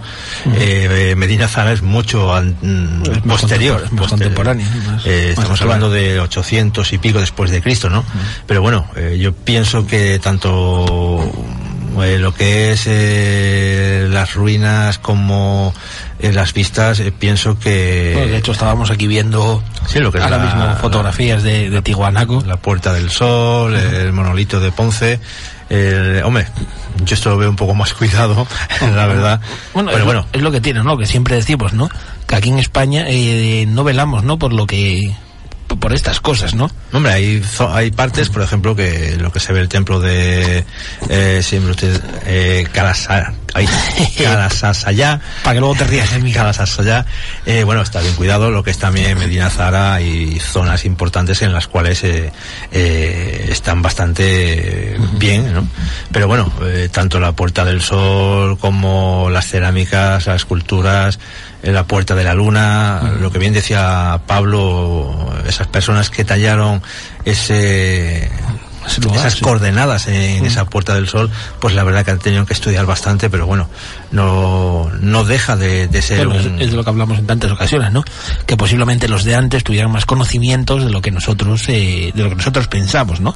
Que posiblemente hubiera una, eh, un desavance, ¿no? De la, de la, la civilización, ¿no? Un desaprendimiento, ¿no? Mm, Hombre, simplemente hay que. Nos podemos agarrar a los mayas, simplemente, ¿no? El calendario, eh, toda esa tecnología. Eh, ¿Por qué no? También Stonehenge, eh, que decían que era un observatorio, otros que era un calendario Bueno, para que- las siembras, en y fin. de lo que hablaba él hace un momento, ¿no? De, de esas eh, estatuas, de esas eh, pinturas, ¿no? Con escafandras, o esos, eh, esas pinturas, ¿no? Que estamos acostumbrados a ver, eh, pues no sé, el astronauta del, del, del Tassili o el- el el astronauta de Palenque, en fin, son todos.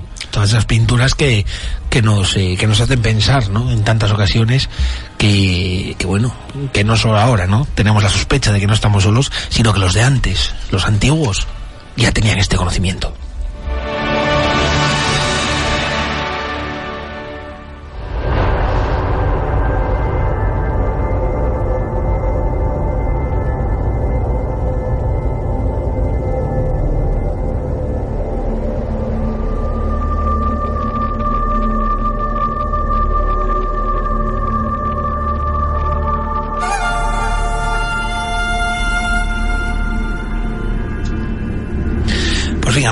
Ya sabéis, a estas horitas, como cada semana, hacemos ese pequeño parón, os dejamos unos segunditos de descanso y nada, volvemos aquí en Tiempo Cero en Onda Gijón, el 107.0 o entre su dobles, Onda Gijón, en la voz de la Costa Verde.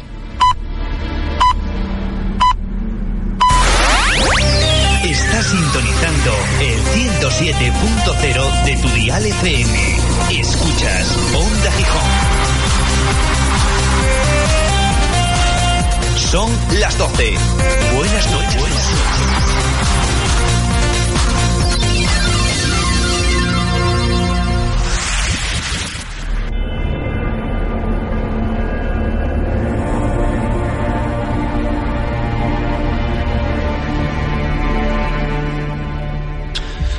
Doce de la noche, tras este pequeño parón, este parón que hacemos eh, semanalmente pues para, para tomar un poco de aire, básicamente, para beber un poquito de agua y para continuar, para coger fuerzas, para, bueno, pues para, para remontar, ¿no? Esta, esta recta final, esta cuesta final y sin, sin perder fuelle, siguiendo hablando de, para seguir hablando de grandes misterios, de grandes lugares, de enigmas en esta ocasión y como os decíamos desde el principio del programa, pues enigmas en piedra prácticamente eh, de lo que hablaremos hoy, ¿no? Eh, ya que, bueno, enigmas en, enigmas en piedra, de, y también de esos, eh, de esos libros, ¿no?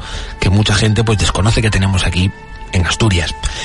Antes de continuar, deciros que si queréis seguirnos, queréis seguir todo lo que hacemos en tiempo cero, podéis hacerlo a través de nuestra página web eh, www.tiempo02008.es, ahí tenéis todos nuestros trabajos, todo aquello que realizamos eh, aquí en, en Tiempo Cero, en estas investigaciones, todas estas fotos que colgamos, y para todos aquellos que no estáis ahí desde el principio del programa, Salvador Rebollo, creo que tenemos dos nuevas investigaciones ya, ¿no? Ahí colgadas.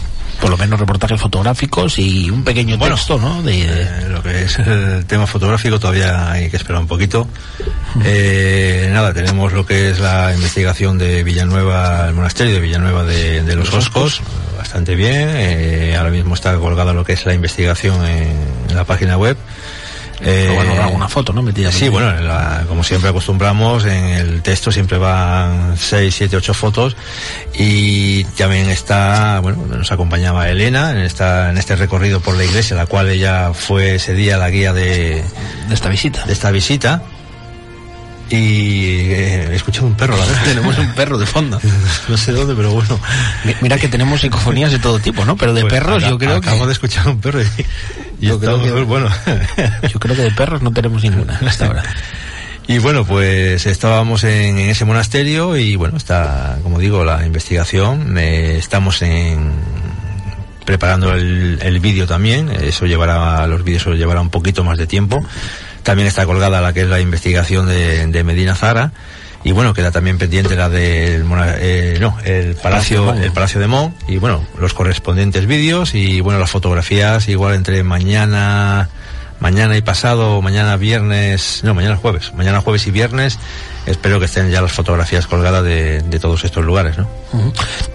Deciros que si queréis escuchar los programas que hicimos de esos lugares, tanto del monasterio de, de los Oscos, de San Martín de Oscos, como de, de este Medina Zara, ese lugar que Salvador pudo visitar este verano, pues podéis hacerlo eh, a través de nuestra plataforma en Nivox, en ese podcast, ¿no? Esa página que alberga todos estos eh, todos estos programas, ¿no? Que hay que y bueno y que quieren volver a, a ser escuchados, pues podéis hacerlo en nuestra plataforma de iVoox, eh, Tiempo Cero Radio, ahí podéis escuchar todos estos programas que ya que ya hemos emitido tanto aquí en Onda Gijón como desde nuestros comienzos en radio, entrevistas y muchas cositas más.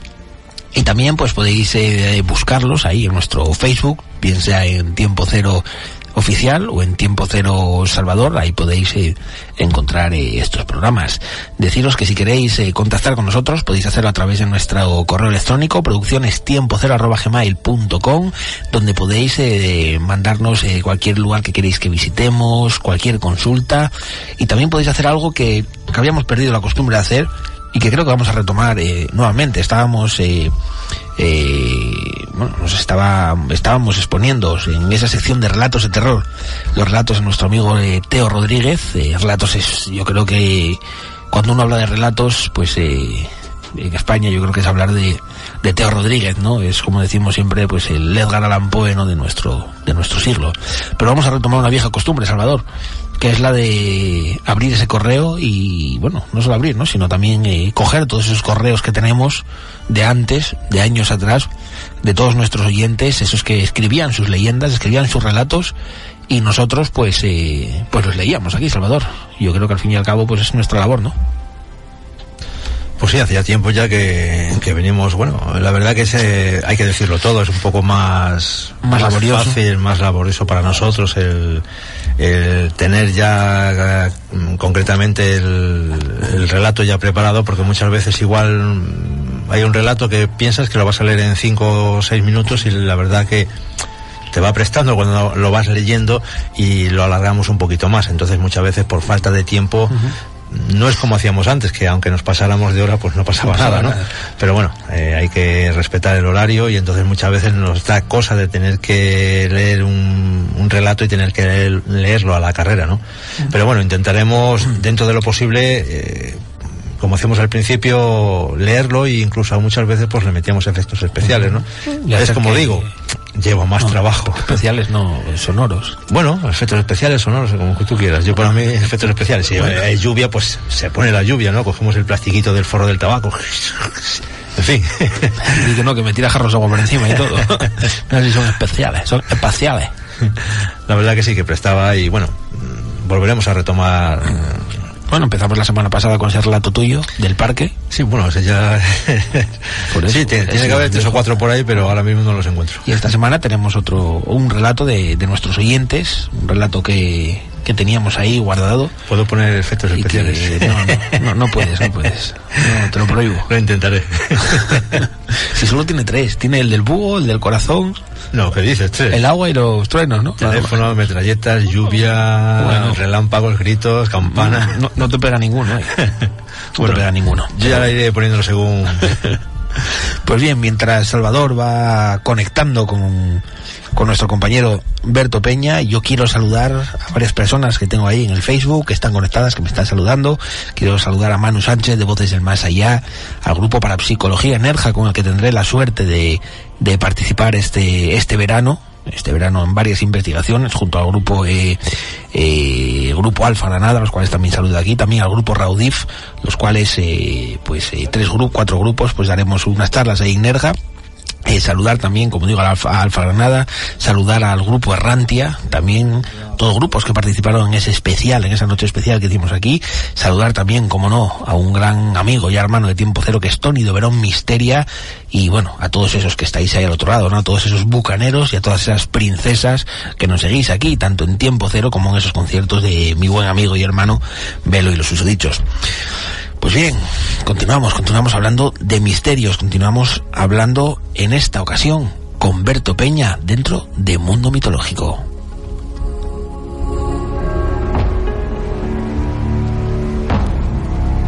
Bienvenidos al mundo de la mitología, donde la magia y la realidad confluyen en las voces de Alberto Álvarez Peña. Mundo mitológico.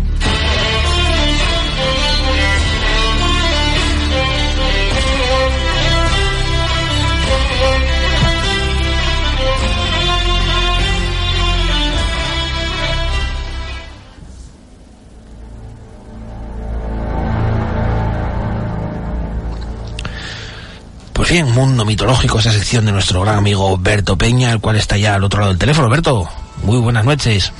Hola, buenas noches, ¿qué tal? Un placer tenerte nuevamente aquí. Y como decía la gente desde el principio del programa, pues hoy vamos a estar casi falando todo el programa pues de, de arqueología y de, y de misterios casi tallados en piedra, ¿no? Vamos a hablar contigo de la piedra del rey Silo, pero antes de nada, para todos aquellos que, eh, que serán muchos, y es triste, que no conocen la historia del nuestro principado, ¿quién era el rey Silo? Mm, Bueno, pues a ver, eh, en principio, mm, bueno, conocemoslo como rey Silo, pero, pero bueno, mm, tiene otro título de diferente, que es de Princeps. Eh, vamos a utilizar la palabra monarquía asturiana para entendernos, pero bueno, en realidad tanto Pelayo como Silo, Pelayo por ejemplo fue, fue nombrado Princeps inter pares. No podemos traducirlo por príncipe, sino principal entre los iguales. Entonces Princeps sigue un, tipo de título que conoce ya de, entre los celtíberos mismamente, conocen también los romanos, hablan de Princeps, igual que por, ejemplo la, hay una estela funeraria dedicada a Níker Princeps Albionorum, Níker el principal de los aldiones. Los aldiones era una, una, una tribu eh, de la zona noroccidental eh, que correspondería pues ahora mismo a lo que es la zona de Navia. Eh, tenemos también Princeps Cantabronum, eh, o sea, Princeps principal de los cántabros que, que aparece también. Eh, entonces, eh, Silo precisamente firma como Princeps, no firma como Rex. ¿eh? Y precisamente, bueno, pues la, piedra, el pedrusco del que estamos hablando, y es de, de la iglesia de Santianes de Pravia, que, bueno, fundó la, el rey Silo y la mujer Adosinda, y sería, pues, eh, hacia el último cuarto de, del siglo VIII. ¿Eh? Entonces, bueno, pues es Silo reinó, vamos a utilizar la palabra reinó como Princeps, eh, trasladó la, la corte a Pravia precisamente eh, y reinó entre el 774 y el 783 de la nueva era. ¿eh? Eh, Sucedió precisamente a otro Princeps, eh, y el que, bueno, pues popularmente llamas el rey Aurelio, pero sería otro Princeps, y, y bueno, durante el gobierno de, de Silo, pues bueno, hay un momento en el que en el que hay que tapar con, con lo que ya el Ándalus, con lo que son los musulmanes. Eh, hubo una rebelión de, de gallegos, eh, eh, porque por aquel entonces hay una, hay una parte de lo que ya la Galicia lucense, que hoy conocemos que mm, ya era estipendiaria, pagaba tributos, sublevóse contra Silo, y, y les tropes de Silo derrotaron a cerca del monte que llaman Cubeiro o Cabreiro, en que podemos eh, pues localizarlo ahora y tal. Y, y bueno, pues eh, este Silo atribuye la paternidad de, de otro Princeps, que sería del Gaster, pero que no heredó, y que conocemos al Tala del Gaster porque hay un documento que dice que fundó el monasterio de Ubona, de- en Tiniebla. De todas formas, el documento parece que es falso. ¿eh? O sea que todavía no se pusieron de acuerdo los expertos.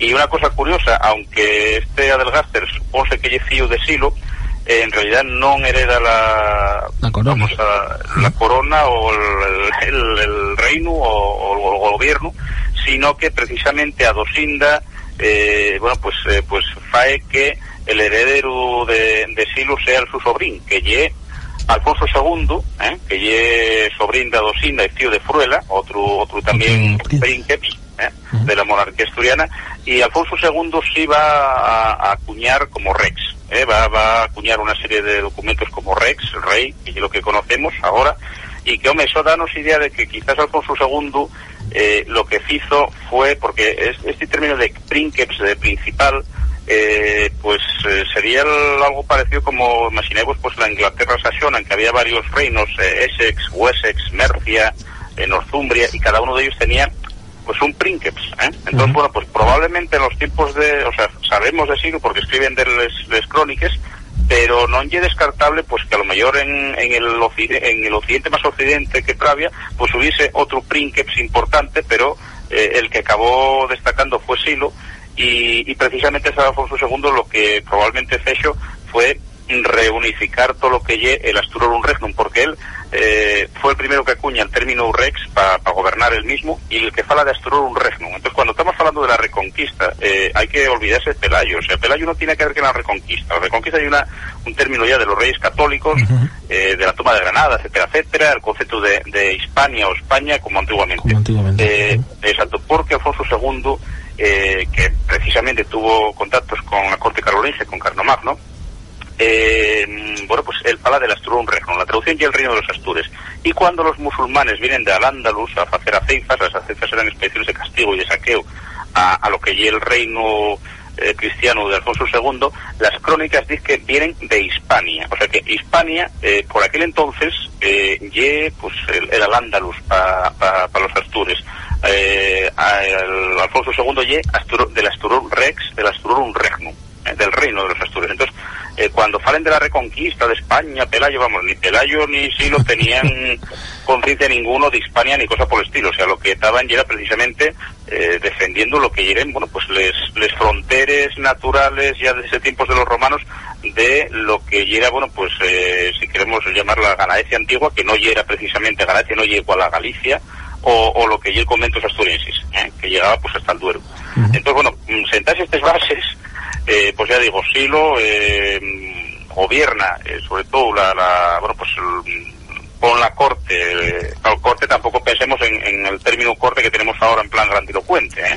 Eh, en, en el siglo VIII, en Pravia, y eh, bueno, pues por aquel entonces, eh, y sobre todo precisamente por enfrentamiento a lo que es el Islam, bueno, pues eh, las clases pudientes, la nobleza, eh, las clases de poder, abracen lo que es pues un, un cristianismo inicial.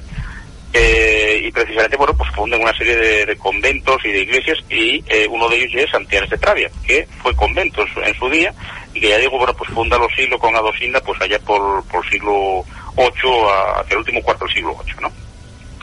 Eh, y bueno, de lo que quería es que hablaremos y precisamente de, la piedra fundacional.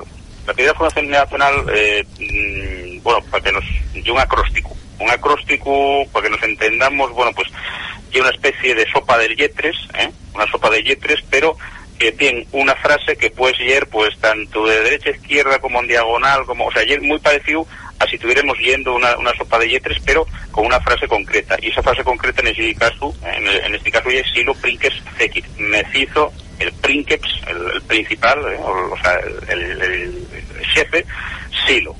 ¿Eh? Eh, en total son 19 columnas, 15 files y unos 285 yetres.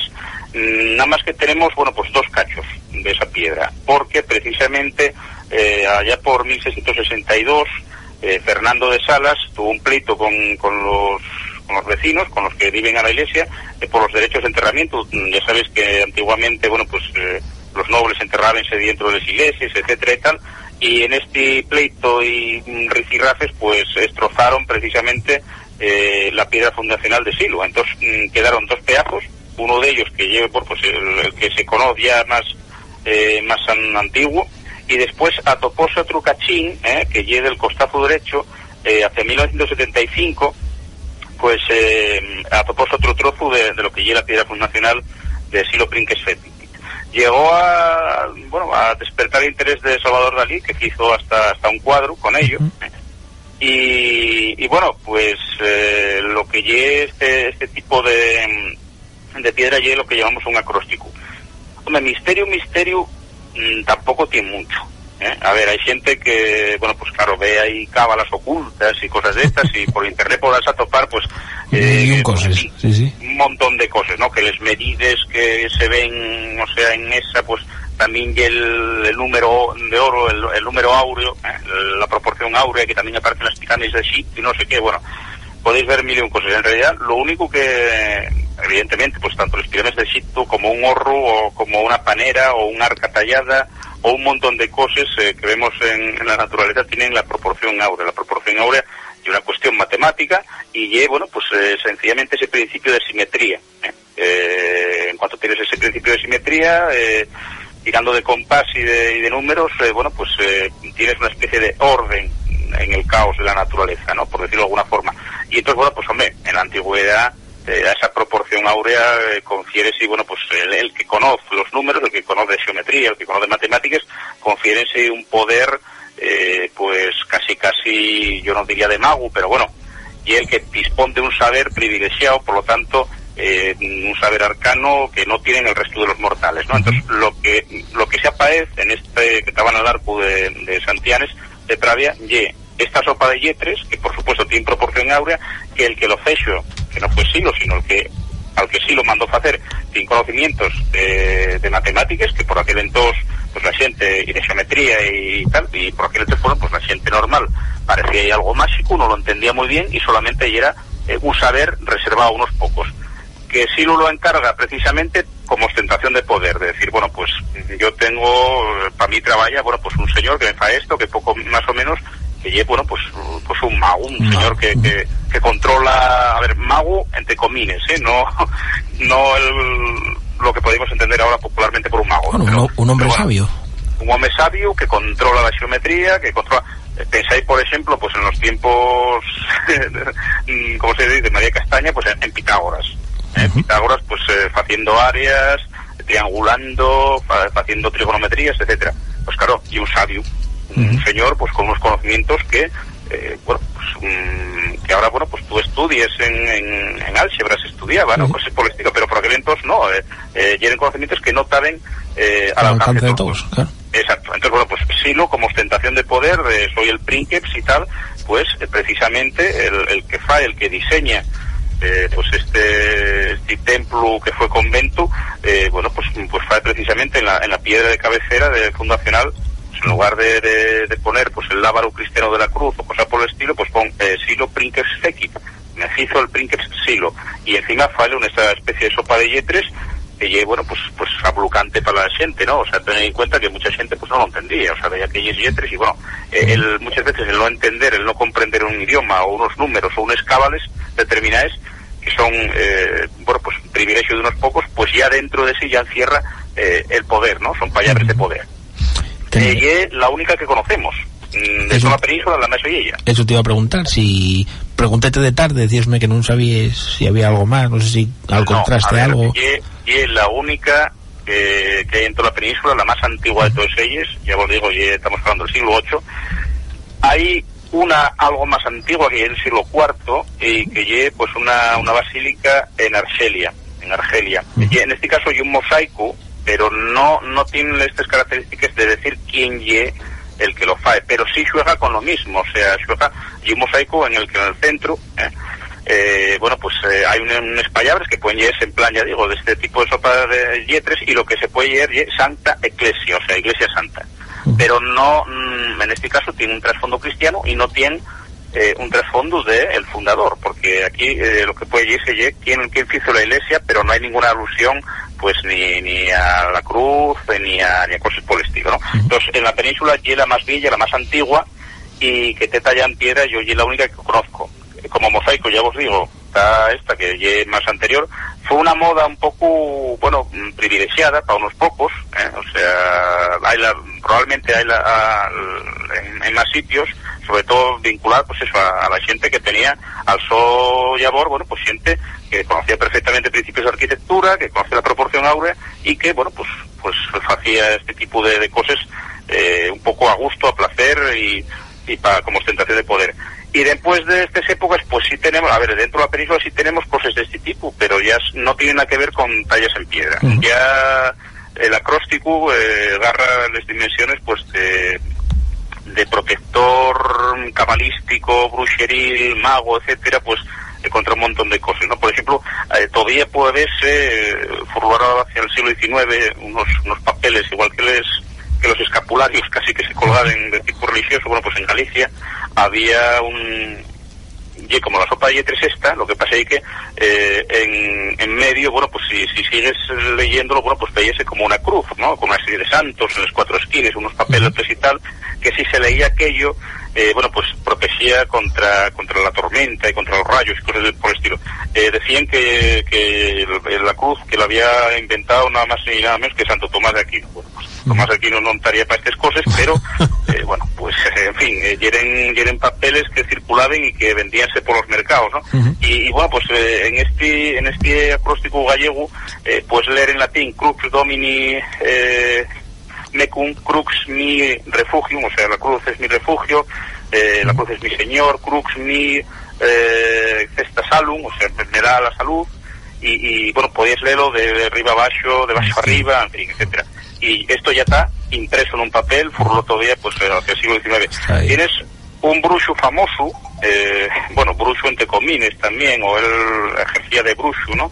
Decía que había estudiado con, con otro brujo, Torres Villarroel, en Salamanca, que tenía otro acróstico también, eh, que se leía así en plan sopa yetres, en papelinos, eh, que mm, tal es la palabra abracadabra, eh, que ye, pues muy conocida eh, de toda la gente. Creo que Y la, este, la palabra, este- la palabra de la magia por excelencia, ¿no? Exacto, bueno, pues este Alonso Carrió de Llavandera, que de un paisano pues eh, del, del siglo XVIII, eh, tenía en una obra que tiene que llamase El Azarillo de Ciegos Caminantes y que bueno, pues poníase que ahí venía una serie de conjuros y de cosas y, y tal, para artes mágicas, eh, tipo grimorio, eh, bueno, pues tiene otro, otro, otro acróstico de esos que lleva con color corvo, con color corvo, con color cuervo. Eh, eh, entonces, bueno, pues eh, suponíase que si descifrabas en ese, o sea, que si usabas ese acróstico, ese, igual que la palabra cabra, cadabra, bueno, pues que era una palabra de poder, una palabra mágica, y que a partir de ahí, bueno, pues abrías una serie de puertas y cosas por el estilo. Pero ya digo, son cosas del siglo XVIII, son cosas del XIX, del XVII, pero que están impresas, exacto, y que están impresas en papel. ¿Eh? O sea, por eso te digo que, igual que te decía por la tarde que me llamaste, el, el, el acróstico expreso en piedra de Silo Princes Fekit, podemos decir que es único. ¿eh? Por lo menos en casi toda la península, y después ya digo, los, los antecedentes más antiguos, pero ya son en mosaicos, eh, pues son del, del siglo IV, y vienen pues bueno pues de, de Argelia pero bueno ya son a ver aunque tengan Argelia no no que tengan influencia moruna eh, ya, ya son de, de basílicas paleocristianas eh, de influencia bueno pues eh, romano bizantina etcétera no Pues Berto, amigo, muchísimas gracias, sobre todo por adentrarnos un poquito más para todos aquellos que no conozcan la historia de nuestros reyes y de nuestra eh, tradición. Hombre, Y- tal vez como ves misterio poco eh Bueno, pero- ahora ahora ya digo siempre pues habrá gente que quiera ver interpretaciones esotéricas en- que si los números y tal pero bueno al final de cuentas es numerología y proporción ahora que es algo que tampoco tiene mucho misterio pero ya sabes cómo y esto, alguno verá cosas de templarios o masones y enseguida la gente empieza a echar cábalas y cosas de estas raras. Uf, Y yo sí. soy mucho, ¿eh? Po- Ya, ya, bueno, da igual, la gente no sabe de fechas. la gente imagina mucho. La imaginación de la gente y es, es muy grande, Berto. Enseguida ven cosas raras por ahí. Pues sí, pues sí. Pues Berto, amigo, muchísimas gracias por haberte pasado un miércoles más y la semana que viene, pues más y mejor. Lo que decimos, más y si puede ser mejor. Muy bien, amigo. Venga, Hasta el miércoles, un abrazo.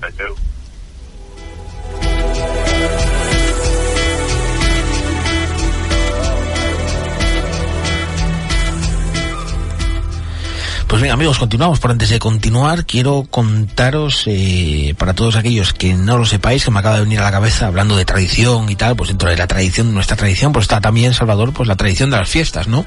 Pues este año se hace por primera vez en, en el barrio de San Pelayo, en Trasona, en Corbera de Asturias, eh, pues la primera fiesta, Salvador, indiana. Eh, será a partir del día 25, 25, 26 y 27 y la gente pues va a ir disfrazada como los antiguos eh, indianos, ¿no? Esas personas que, bueno, tuvieron que, que irse de aquí y volvieron pues con ciertos atuendos un tanto eh, distintos a la gente de aquí y que, y que bueno, vinieron muchos de ellos con cierto poder adquisitivo, pues creando esas mansiones, esos palacios, esas casas indianas de las que hemos hablado en tantas ocasiones, pues ya lo sabéis. 25, 26 y 27 en el Prado de las Fiestas de, de San Pelayo, en Trasona, pues podéis disfrutar de esa fiesta indiana en la cual pues nosotros estaremos ya que estamos invitados porque habrá actuaciones, habrá un montón de, de actividades, entre ellas grupos como Desacato, Frankie Show y muchos más. Pues bien, continuamos Salvador, continuamos eh, con otro misterio, con la Biblia Danila dentro de investigaciones de tiempo cero.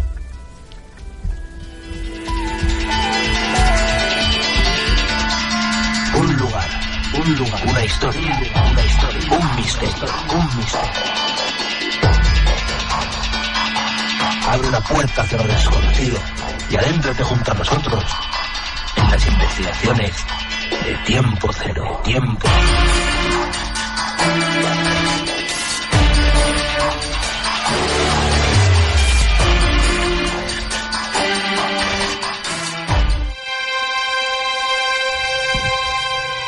Pues como os decíamos al principio del programa de hoy, íbamos a hablar de una de las joyas que tenemos actualmente en Asturias, de la Biblia Danila. Y para hablar de ello tenemos con nosotros hoy a Alfonso García, licenciado en Filología Clásica por la Universidad de Oviedo con premio extraordinario, premio nacional de tesis concedido por la Sociedad Española de Estudios Clásicos, ponente en congresos nacionales e internacionales, conferenciante invitado por diversas, por diversas uni- universidades y en la actualidad ocupa plaza de catedrático en la Universidad de Filología Latina la Universidad de Oviedo, perdón, y en el Departamento de Filología Clásica y Románica. Y para ello, pues lo tenemos hoy aquí, para hablarnos de esta Biblia Danila. Muy buenas noches, Alfonso. Buenas noches.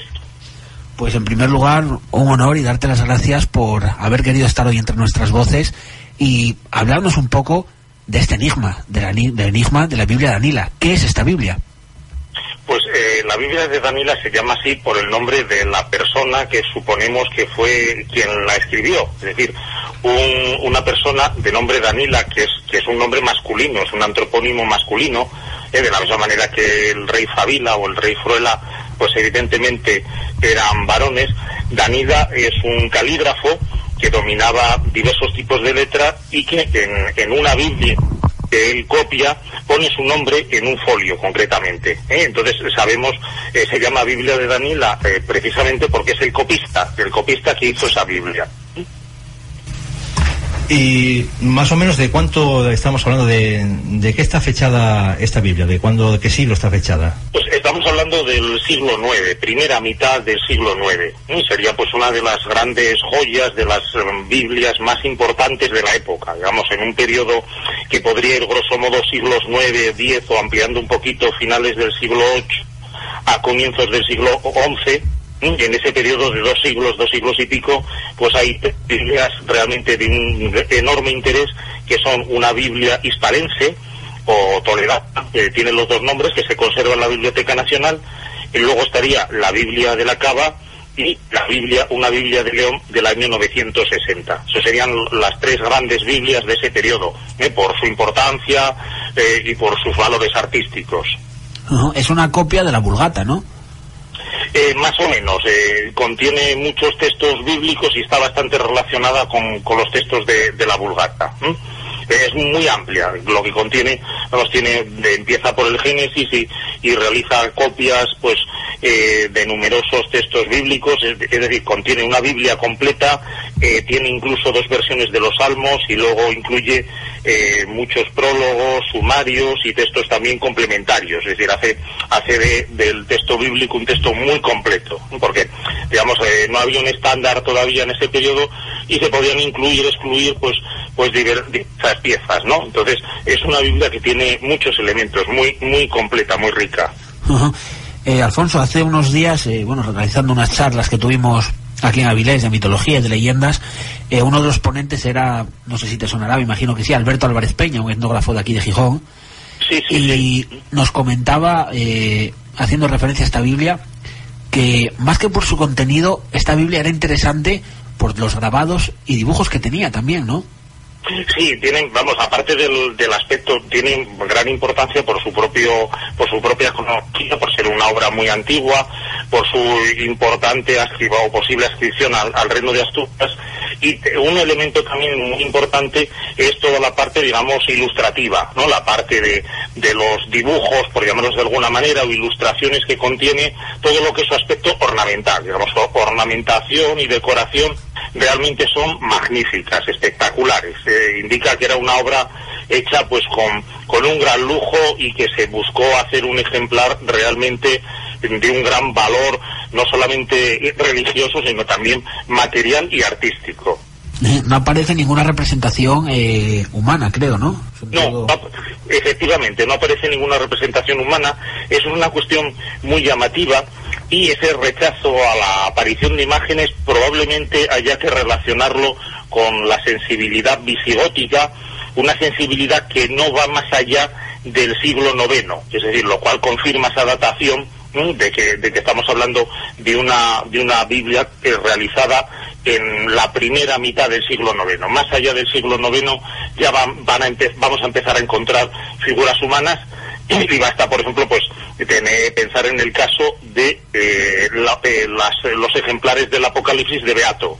Beato de Líbana, cuando ya aparecen esas figuras humanas tan conocidas, pues los, los códices más antiguos que conservan la obra de Beato representan figuras humanas. Entonces, eh, estamos justo pues antes de la aparición de la figura humana en estos textos de, de tipo bíblico o de explicaciones de textos bíblicos. También nos contaba eh, Alberto un detalle curioso, ¿no? haciendo referencia al tinte que llevaban, o esta Biblia eh, tenía como base una especie de tinte azul, ¿no? Algo muy poco común. Sí, tiene, de- tiene un- una gran riqueza de colores, porque por un lado el, el pergamino, que es la base, digamos, el, el soporte, que es un pergamino hecho a partir de piel de cabrito, eh, está tintado en algunos casos en color púrpura, en otros en color azul, violeta o rosa pálido. Entonces hay una gama eh, realmente muy espectacular. Son poquitos folios, pero son eh, muestras originalísimas y casi únicas. Y luego la tinta, es decir, eh, se escribe en, sobre esos folios también con colores muy distintos. Tenemos pues colores que van del verde al turquesa o del rojo incluso al blanco, ¿eh? haciendo un contraste pues pues eh, muy espectacular. Si se pone un fondo de tipo pues turquesa y letra blanca, pues realza muchísimo la letra. ¿Qué más misterios podemos encontrar en las páginas de la Biblia Danila?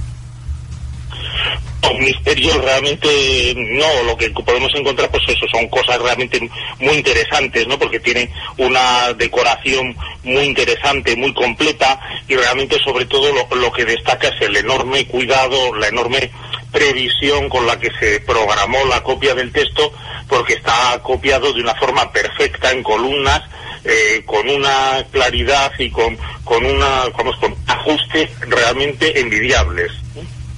Ah, Es una obra muy, muy bien desarrollada, muy bien escrita, muy bien copiada. Ajá. Eh, actualmente está en Asturias, ¿no? No, no, eh, está, eh, sigue estando donde está desde, vamos a ver, prácticamente desde el siglo XII, desde mitad, mitad del siglo XII, está en Italia, eh, en el monasterio de la, de la Cava de Tirreni, y allí sigue. Lo que, lo que hay aquí, eh, Alfonso, es una copia, ¿no? Lo que tenemos en, en Asturias, ¿no? Exacto, exacto. Lo que se hizo fue, pues hace unos pocos años, una reproducción facsímil de, de, esa Biblia, que es, digamos, el, la joya mayor que tiene ese monasterio de, de la Cava di Tirreni, que, que se encuentra en Italia. Entonces, de esa forma, pues se pudo poner en, vamos, pues acercar al público en general esta obra, porque era un manuscrito, un códice realmente casi desconocido por, por la dificultad de acceder a él. Este monasterio está, vamos, en el sur de Italia, para centrarse un poco geográficamente cerca de la localidad de Salerno. Y, lleva, lleva ahí desde, vamos, desde el siglo XII, lo llevó allí eh, Gregorio VIII, eh, Gregorio, pues, el antipapa Gregorio VIII, que fue, el, fue la persona que, mm, a través de la cual acaba llegando este, esta Biblia a, a ese emplazamiento de donde no se movió en los últimos nueve siglos. Uno de los investigadores más, eh, yo creo, aférrimos a esta Biblia es Paolo Cherubini, ¿no? Sí, sí, eh, vamos, a, tiene un enorme interés en, el estudio. Él además eh, eh, trabaja y, vive en Roma y ha tenido acceso directo al, códice y para la parte que él realizó en, esta, en este, los estudios complementarios que acompañaron a la edición facsímil de la Biblia, él se desplazó allí personalmente y estuvo consultando el, el códice. Eh, también se decía que, que esta Biblia era, era, una copia enviada por Carlos Magno a Alfonso II, ¿no? Hasta que hace unos años Paolo Gerubini determinó que, que, este manuscrito había sido realizado en Asturias y que, bueno, más bien lo escribía los escribas de Carlos Magno eh, se habían inspirado en, en este ejemplar, ¿no? Sí, hay las dos versiones. Eh, es difícil, digamos, inclinarse por una o por otra, ¿no? Eh, de, de, si unos se, inspiran en otros o, o, viceversa, pero sí parece que hay una relación con el reino de Asturias y relación también eh, de tipo histórico. Nosotros sabemos que la había con, con el imperio de Carlomagno, con el propio emperador Carlomagno, en tiempos del, del, rey Alfonso II. Entonces, bueno, es una cuestión debatida con, con interpretaciones tanto en un sentido como en otro, pero efectivamente estamos hablando de, de, ese mundo del renacimiento carolingio y de la corte del rey Alfonso II el Casto en, en Oviedo. ¿Siguen haciendo investigaciones sobre este manuscrito, sobre esta Biblia Danila? Sí, sí, lógicamente, pues es un texto que precisamente yo creo que el, la publicación del, del, del códice permite eh, mucho el que se puedan producir a partir de ahora y de hecho se, se están realizando pues más investigaciones eh, porque facilita y pone en manos de, los investigadores este texto, como decía antes, era muy difícil acceder a él. Eh, pues se conocía su existencia y había algún estudio, pero claro, eh, no se disponía de su presencia física, ¿no? Y es muy importante para esto tener el, el texto delante, poder verlo y poder manejarlo. Y esta reproducción, pues realmente pues ha hecho un enorme servicio cultural, permitiendo el tener a la mano en bibliotecas y librerías, pues estos ejemplares.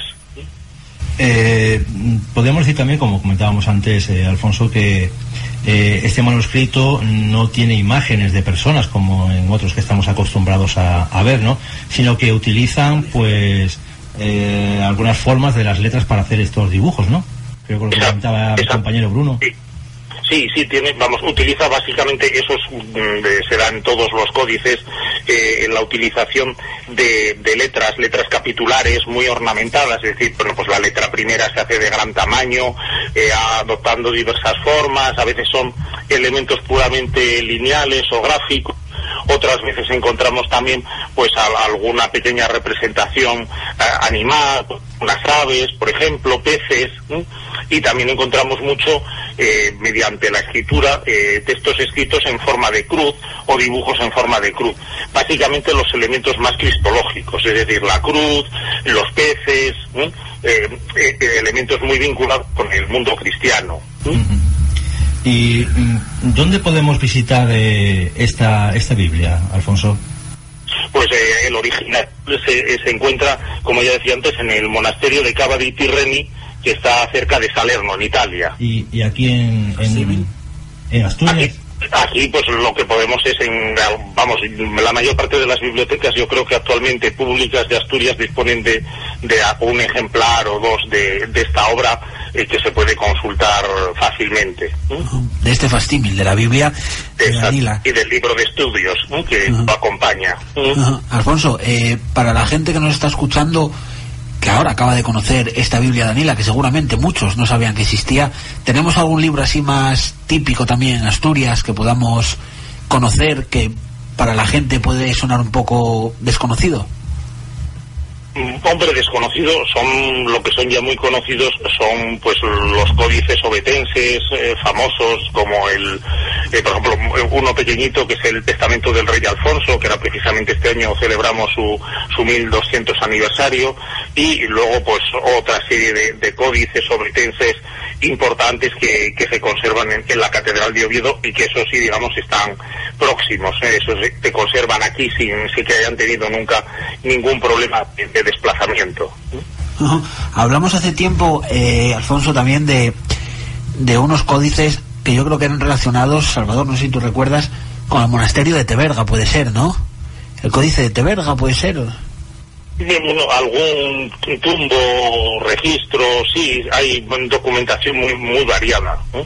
Lo, lo, normalmente de, de más de valor digamos, histórico y lingüístico que de valor artístico, porque suelen ser eh, pues recopilaciones de documentos eh, sin mayor interés eh, artístico, sino simplemente pues interés económico, lingüístico, para controlar propiedades que nos permiten conocer pues determinados asuntos históricos, pero no son grandes grandes códices, ¿no? Por ejemplo, como el Liber Testamentorum, el libro de los testamentos de la Catedral de Oviedo, que, del que se han sacado pues muchas imágenes eh, de las ilustraciones y circulan bastante, ¿no?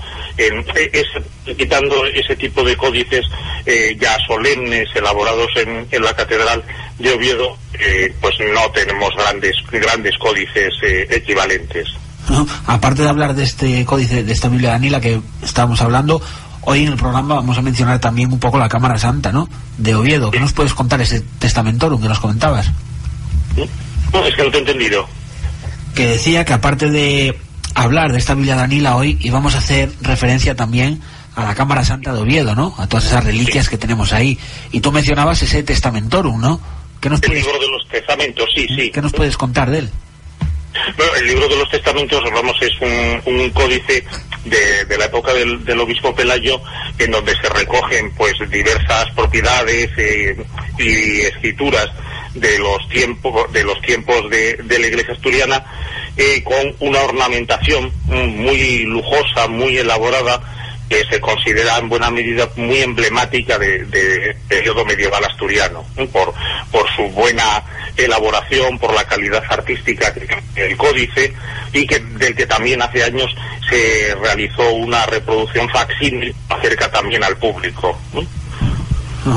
Eh, ya que te tenemos aquí hoy, nos vamos a aprovechar un poco de ti y que nos cuentes algo de esa maravillosa Cámara Santa que tenemos y de esas reliquias. Bueno, precisamente todo, todo, todo este tema enlaza pues con los monarcas asturianos que tuvieron desde, desde sus primeros tiempos una gran preocupación por el tema religioso. Precisamente esta Biblia de Danila se conecta mucho con, con las inclinaciones piadosas de, del rey Alfonso II. Una de las teorías es que hubiera sido encargada por él como, como un objeto de, regalo para un concilio betense y eh, eh, la Cámara Santa fue atesorando a lo largo de, los siglos eh, numerosas reliquias de santos traídas de diversos lugares eh, con el motivo de la invasión de los que, hacía que parte de las reliquias tuvieran que abandonar sus lugares de origen. Y hasta el punto que eh, la Cámara Santa, que fue las reliquias que conserva la Catedral de, Oviedo, fue considerada pues, el, uno de los centros con mayor número de reliquias de santos de la cristiandad. -huh. Incluso ese famoso sudario, ¿no? Exactamente, que es uno de los elementos más famosos de, de la Cámara Santa, ¿no? El, el, Santo Sudario, que ha dado también lugar a muchísimos estudios, ya, ya, no, ya diversas interpretaciones sobre, sobre, sobre la pieza, ¿no? Sobre sus características y etcétera, ¿no?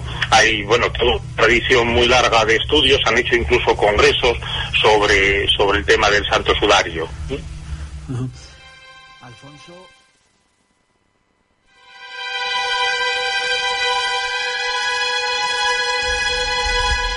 Bueno, pues Alfonso, darte las gracias, me cortó ahí Salvador. Gracias por habernos introducido un poco más en esta, en esta Biblia Danila. Pues bien, amigos, apurados de tiempo, como siempre, vamos aquí en tiempo cero, el tiempo nos pisa, nos daremos detrás bien cerquita, así que nada, nos vamos con esa sección en la que uno está obligado a pasar miedo. Dicen que la vida está llena de leyendas y que las leyendas son un modo de entender las cosas mejor que nosotros mismos. Son fuerzas que dan forma a nuestra vida, sucesos que carecen de explicación. Individuos cuya vida se eleva hasta el cielo o desciende hasta la tierra. Así es como nacen las leyendas.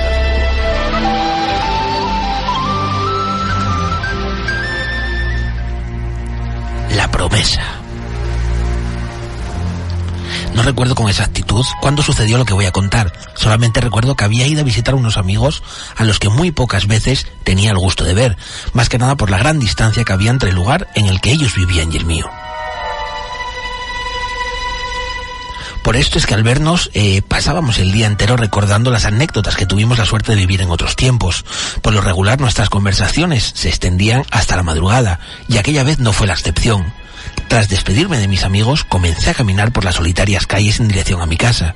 Sin embargo, después de apenas unos minutos, vi a una hermosa joven que caminaba en sentido opuesto al mío, lo cual me pareció muy extraño, debido a la hora que era. En el momento en el que ella pasó junto a mí, no fui capaz de resistirme a hablarle, y usé como pretexto el hecho de que yo no conocía bien ese lugar. En este punto tengo que decir que aunque sé perfectamente que esto era una tontería, la belleza de la mujer me cautivó tanto que hubiera hecho cualquier cosa con tal de conocerla. Ella respondió amablemente a la pregunta que le hice, así que me atreví a preguntarle su nombre y ella me dijo que se llamaba Elizabeth. Entonces, sabiendo su nombre, pues le pregunté qué hacía fuera de su casa a esas horas. Ella respondió que no quería sentirse atrapada en ese lugar por ahora. Al ver la profunda tristeza en su bello rostro, al decir esas palabras, no quise insistir más con el tema, pues no quería eh, molestar a esta mujer tan bonita que yo había visto, que no había visto en toda mi vida. De la forma más educada posible le pregunté si había un lugar en el que pudiéramos pues eh, hablar tranquilamente. Y Elizabeth me dijo que a tres manzanas del lugar en el que estábamos pues que se encontraba un pequeño parque, un parque al que ella solía ir a pensar.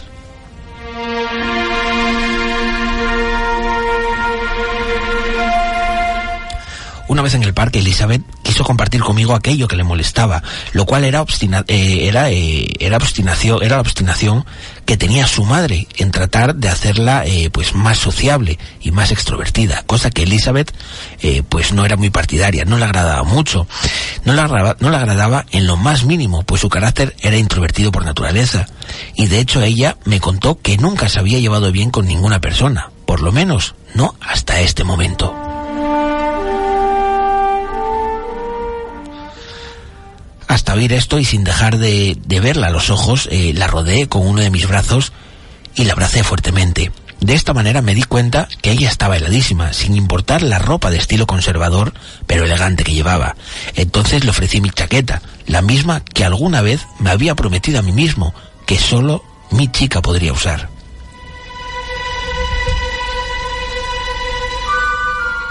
Después de un rato hablando de varias cosas, me ofrecía llevarla a su casa e insistí en quedarme afuera de esta, hasta que ella entrara por la puerta. Elizabeth me dijo que si sus padres me veían cuando ella abriera la puerta, iba a tener muchos problemas, así que me pidió por favor que me marchara antes de entrar.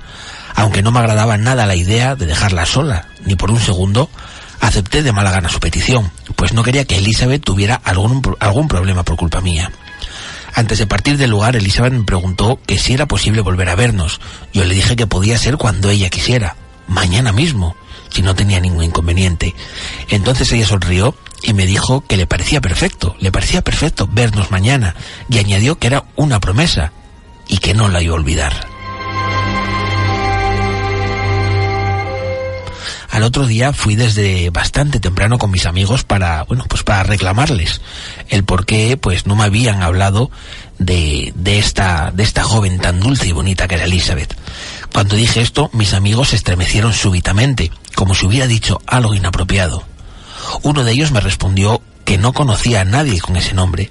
Sin embargo, debido a que la casa de Elizabeth estaba apenas a una manzana de distancia y a la reacción que tuvieron cuando mencioné el nombre de Elizabeth, en un principio me pareció una mentira, lo dicho eh, pues por un amigo, ¿no? La típica mentira de algún amigo. Y para ser honestos, pues eh, llegué a pensar que que si negaban conocerla, pues eran porque a este amigo o a alguno de ellos, pues eh, les interesaba también eh, pues quedar con esta joven.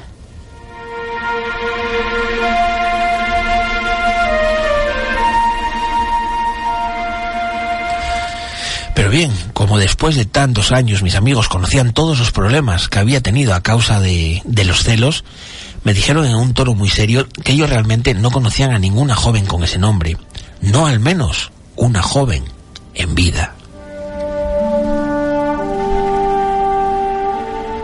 Lo que mis amigos me contaron en aquel momento me obligó a preguntarle a un gran número de personas que vivían por los alrededores qué era lo que sabían acerca de Elizabeth. Y para mi sorpresa y decepción, todos me dijeron lo mismo que mis amigos, que ella había sido una hermosa y solitaria joven que un día, sorpresivamente, se quitó la vida.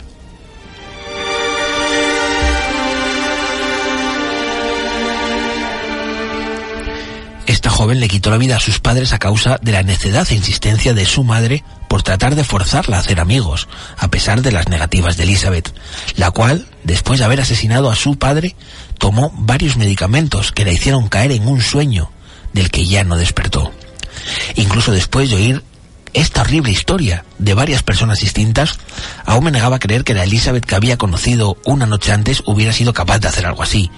Ni qué decir del hecho de que ella ya no era parte de este mundo.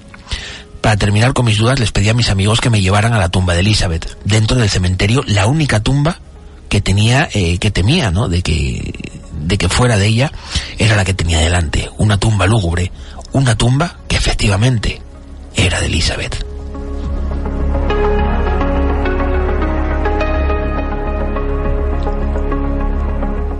Por la noche, ese mismo día, empezaron a ocurrir eh, extraños sucesos en mi casa.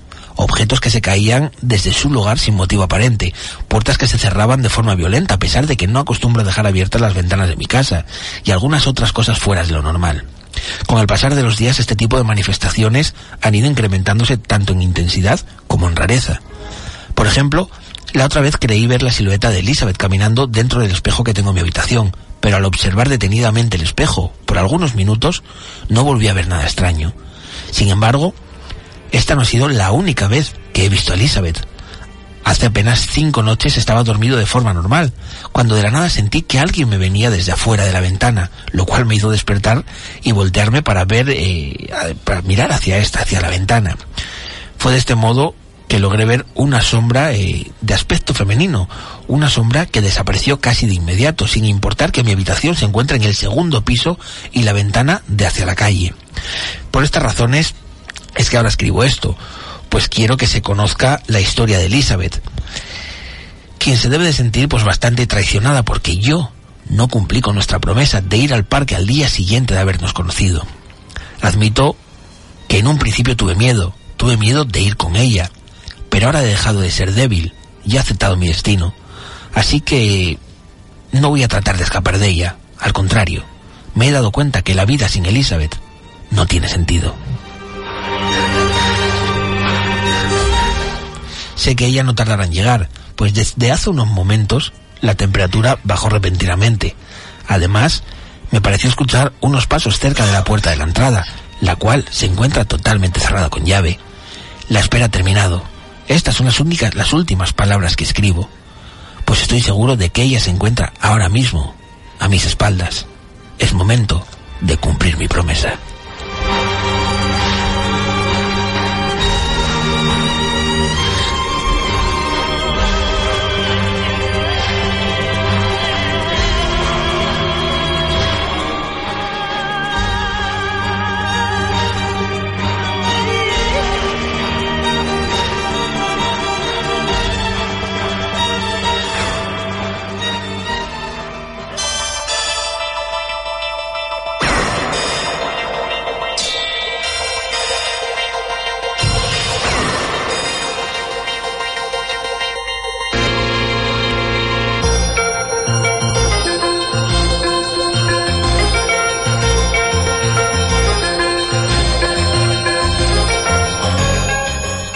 Pues bien amigos, ahí teníamos esa, ese relato, ese relato que venía de parte de Marcos Suárez Medina, al cual le damos las gracias por habernos mandado este, este relato, eh, La promesa, y que, y que bueno, como veis, eh, eh, casi la falta de costumbre, ¿no, Salvador? De, de leer tan rápido, tan, tan tal estas cosas que parece que se me nublan, las, se me juntan las letras ya, ¿no? Son dos folios y pico. Es la y la falta de costumbre, ¿no? De- hace tanto que no leemos estas cosas en directo que ya se me, se me juntaban las letras y se me salía el acento así Ándale. and- and- andaluz. Si lo llego a leer yo, todavía estamos por, Bueno. por la primera página. Bueno, ¿para qué quieres más, Santo Tomás? Pues darle las gracias a, a este hombre, a Marcos, y deciros que si queréis mandarnos cualquier relato, podéis hacerlo a través de nuestro correo electrónico, produccionestiempo0 La semana que viene, nuevos relatos de nuestros oyentes.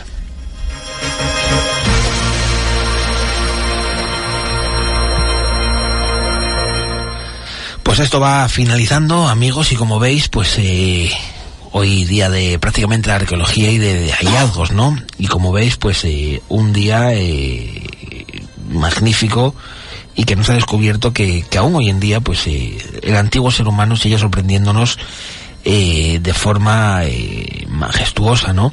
Incluso miles de años después, miles de años después, tras su desaparición, siguen mostrándonos a través de estos, eh, de estos vestigios, ¿no?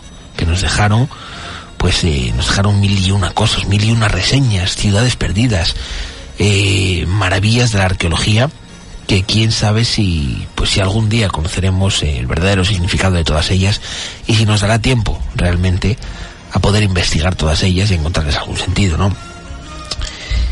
Hablábamos de esos, eh, de esas inscripciones, ¿no? En Betanzos, unas inscripciones que no hace falta ir a Egipto ni, ni mucho menos, ¿no? Sino que las tenemos aquí, en nuestra, pe- en, pues, nuestra propia península ibérica, ¿no? Y seguro que muchas de ellas incluso pues aquí, en nuestro antiguo Principado Astur. Así que ahonden un poco más en estos misterios, estos misterios eh, que tenemos ahí, que son, yo creo, parte de nuestra historia y muchos de ellos, eh, pese a ser piedras, pese a ser piedras talladas, pues dicen mucho y nos enseñan mucho de cómo vivieron nuestros antepasados.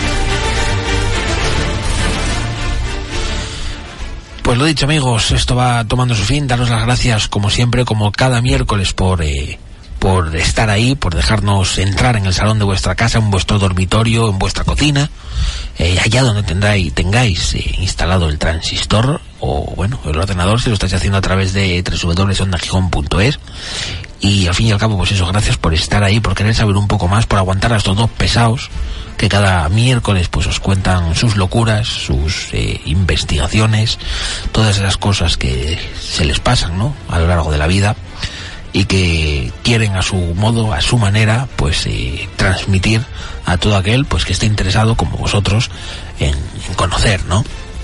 Salvador Rebollo, sin duda programa apasionante porque hemos tenido, yo creo, cositas muy interesantes como eh, esa Biblia de Anila, un libro que seguro que mucha gente desconocía y sobre todo pues eh, esa historia de ese rey Silo. Bueno, la verdad que hemos tenido arqueología, hemos tenido literatura, hemos tenido historias tour. ¿Qué más se puede pedir en un programa como hoy, en una noche como esta? Pues nada más, pedir nada más, pero decir sí, decir que todo aquel que quiera seguirnos, pues os esperamos la semana que viene. Ya sabéis que tenéis una cita aquí con el misterio en Onda Gijón, en la voz de la Costa Verde. Y deciros pues eso que os decimos cada semana, que os esperamos aquí, ni más ni menos que en siete días. Una semana. Hasta entonces, muy buenas noches y que duerman bien, si pueden.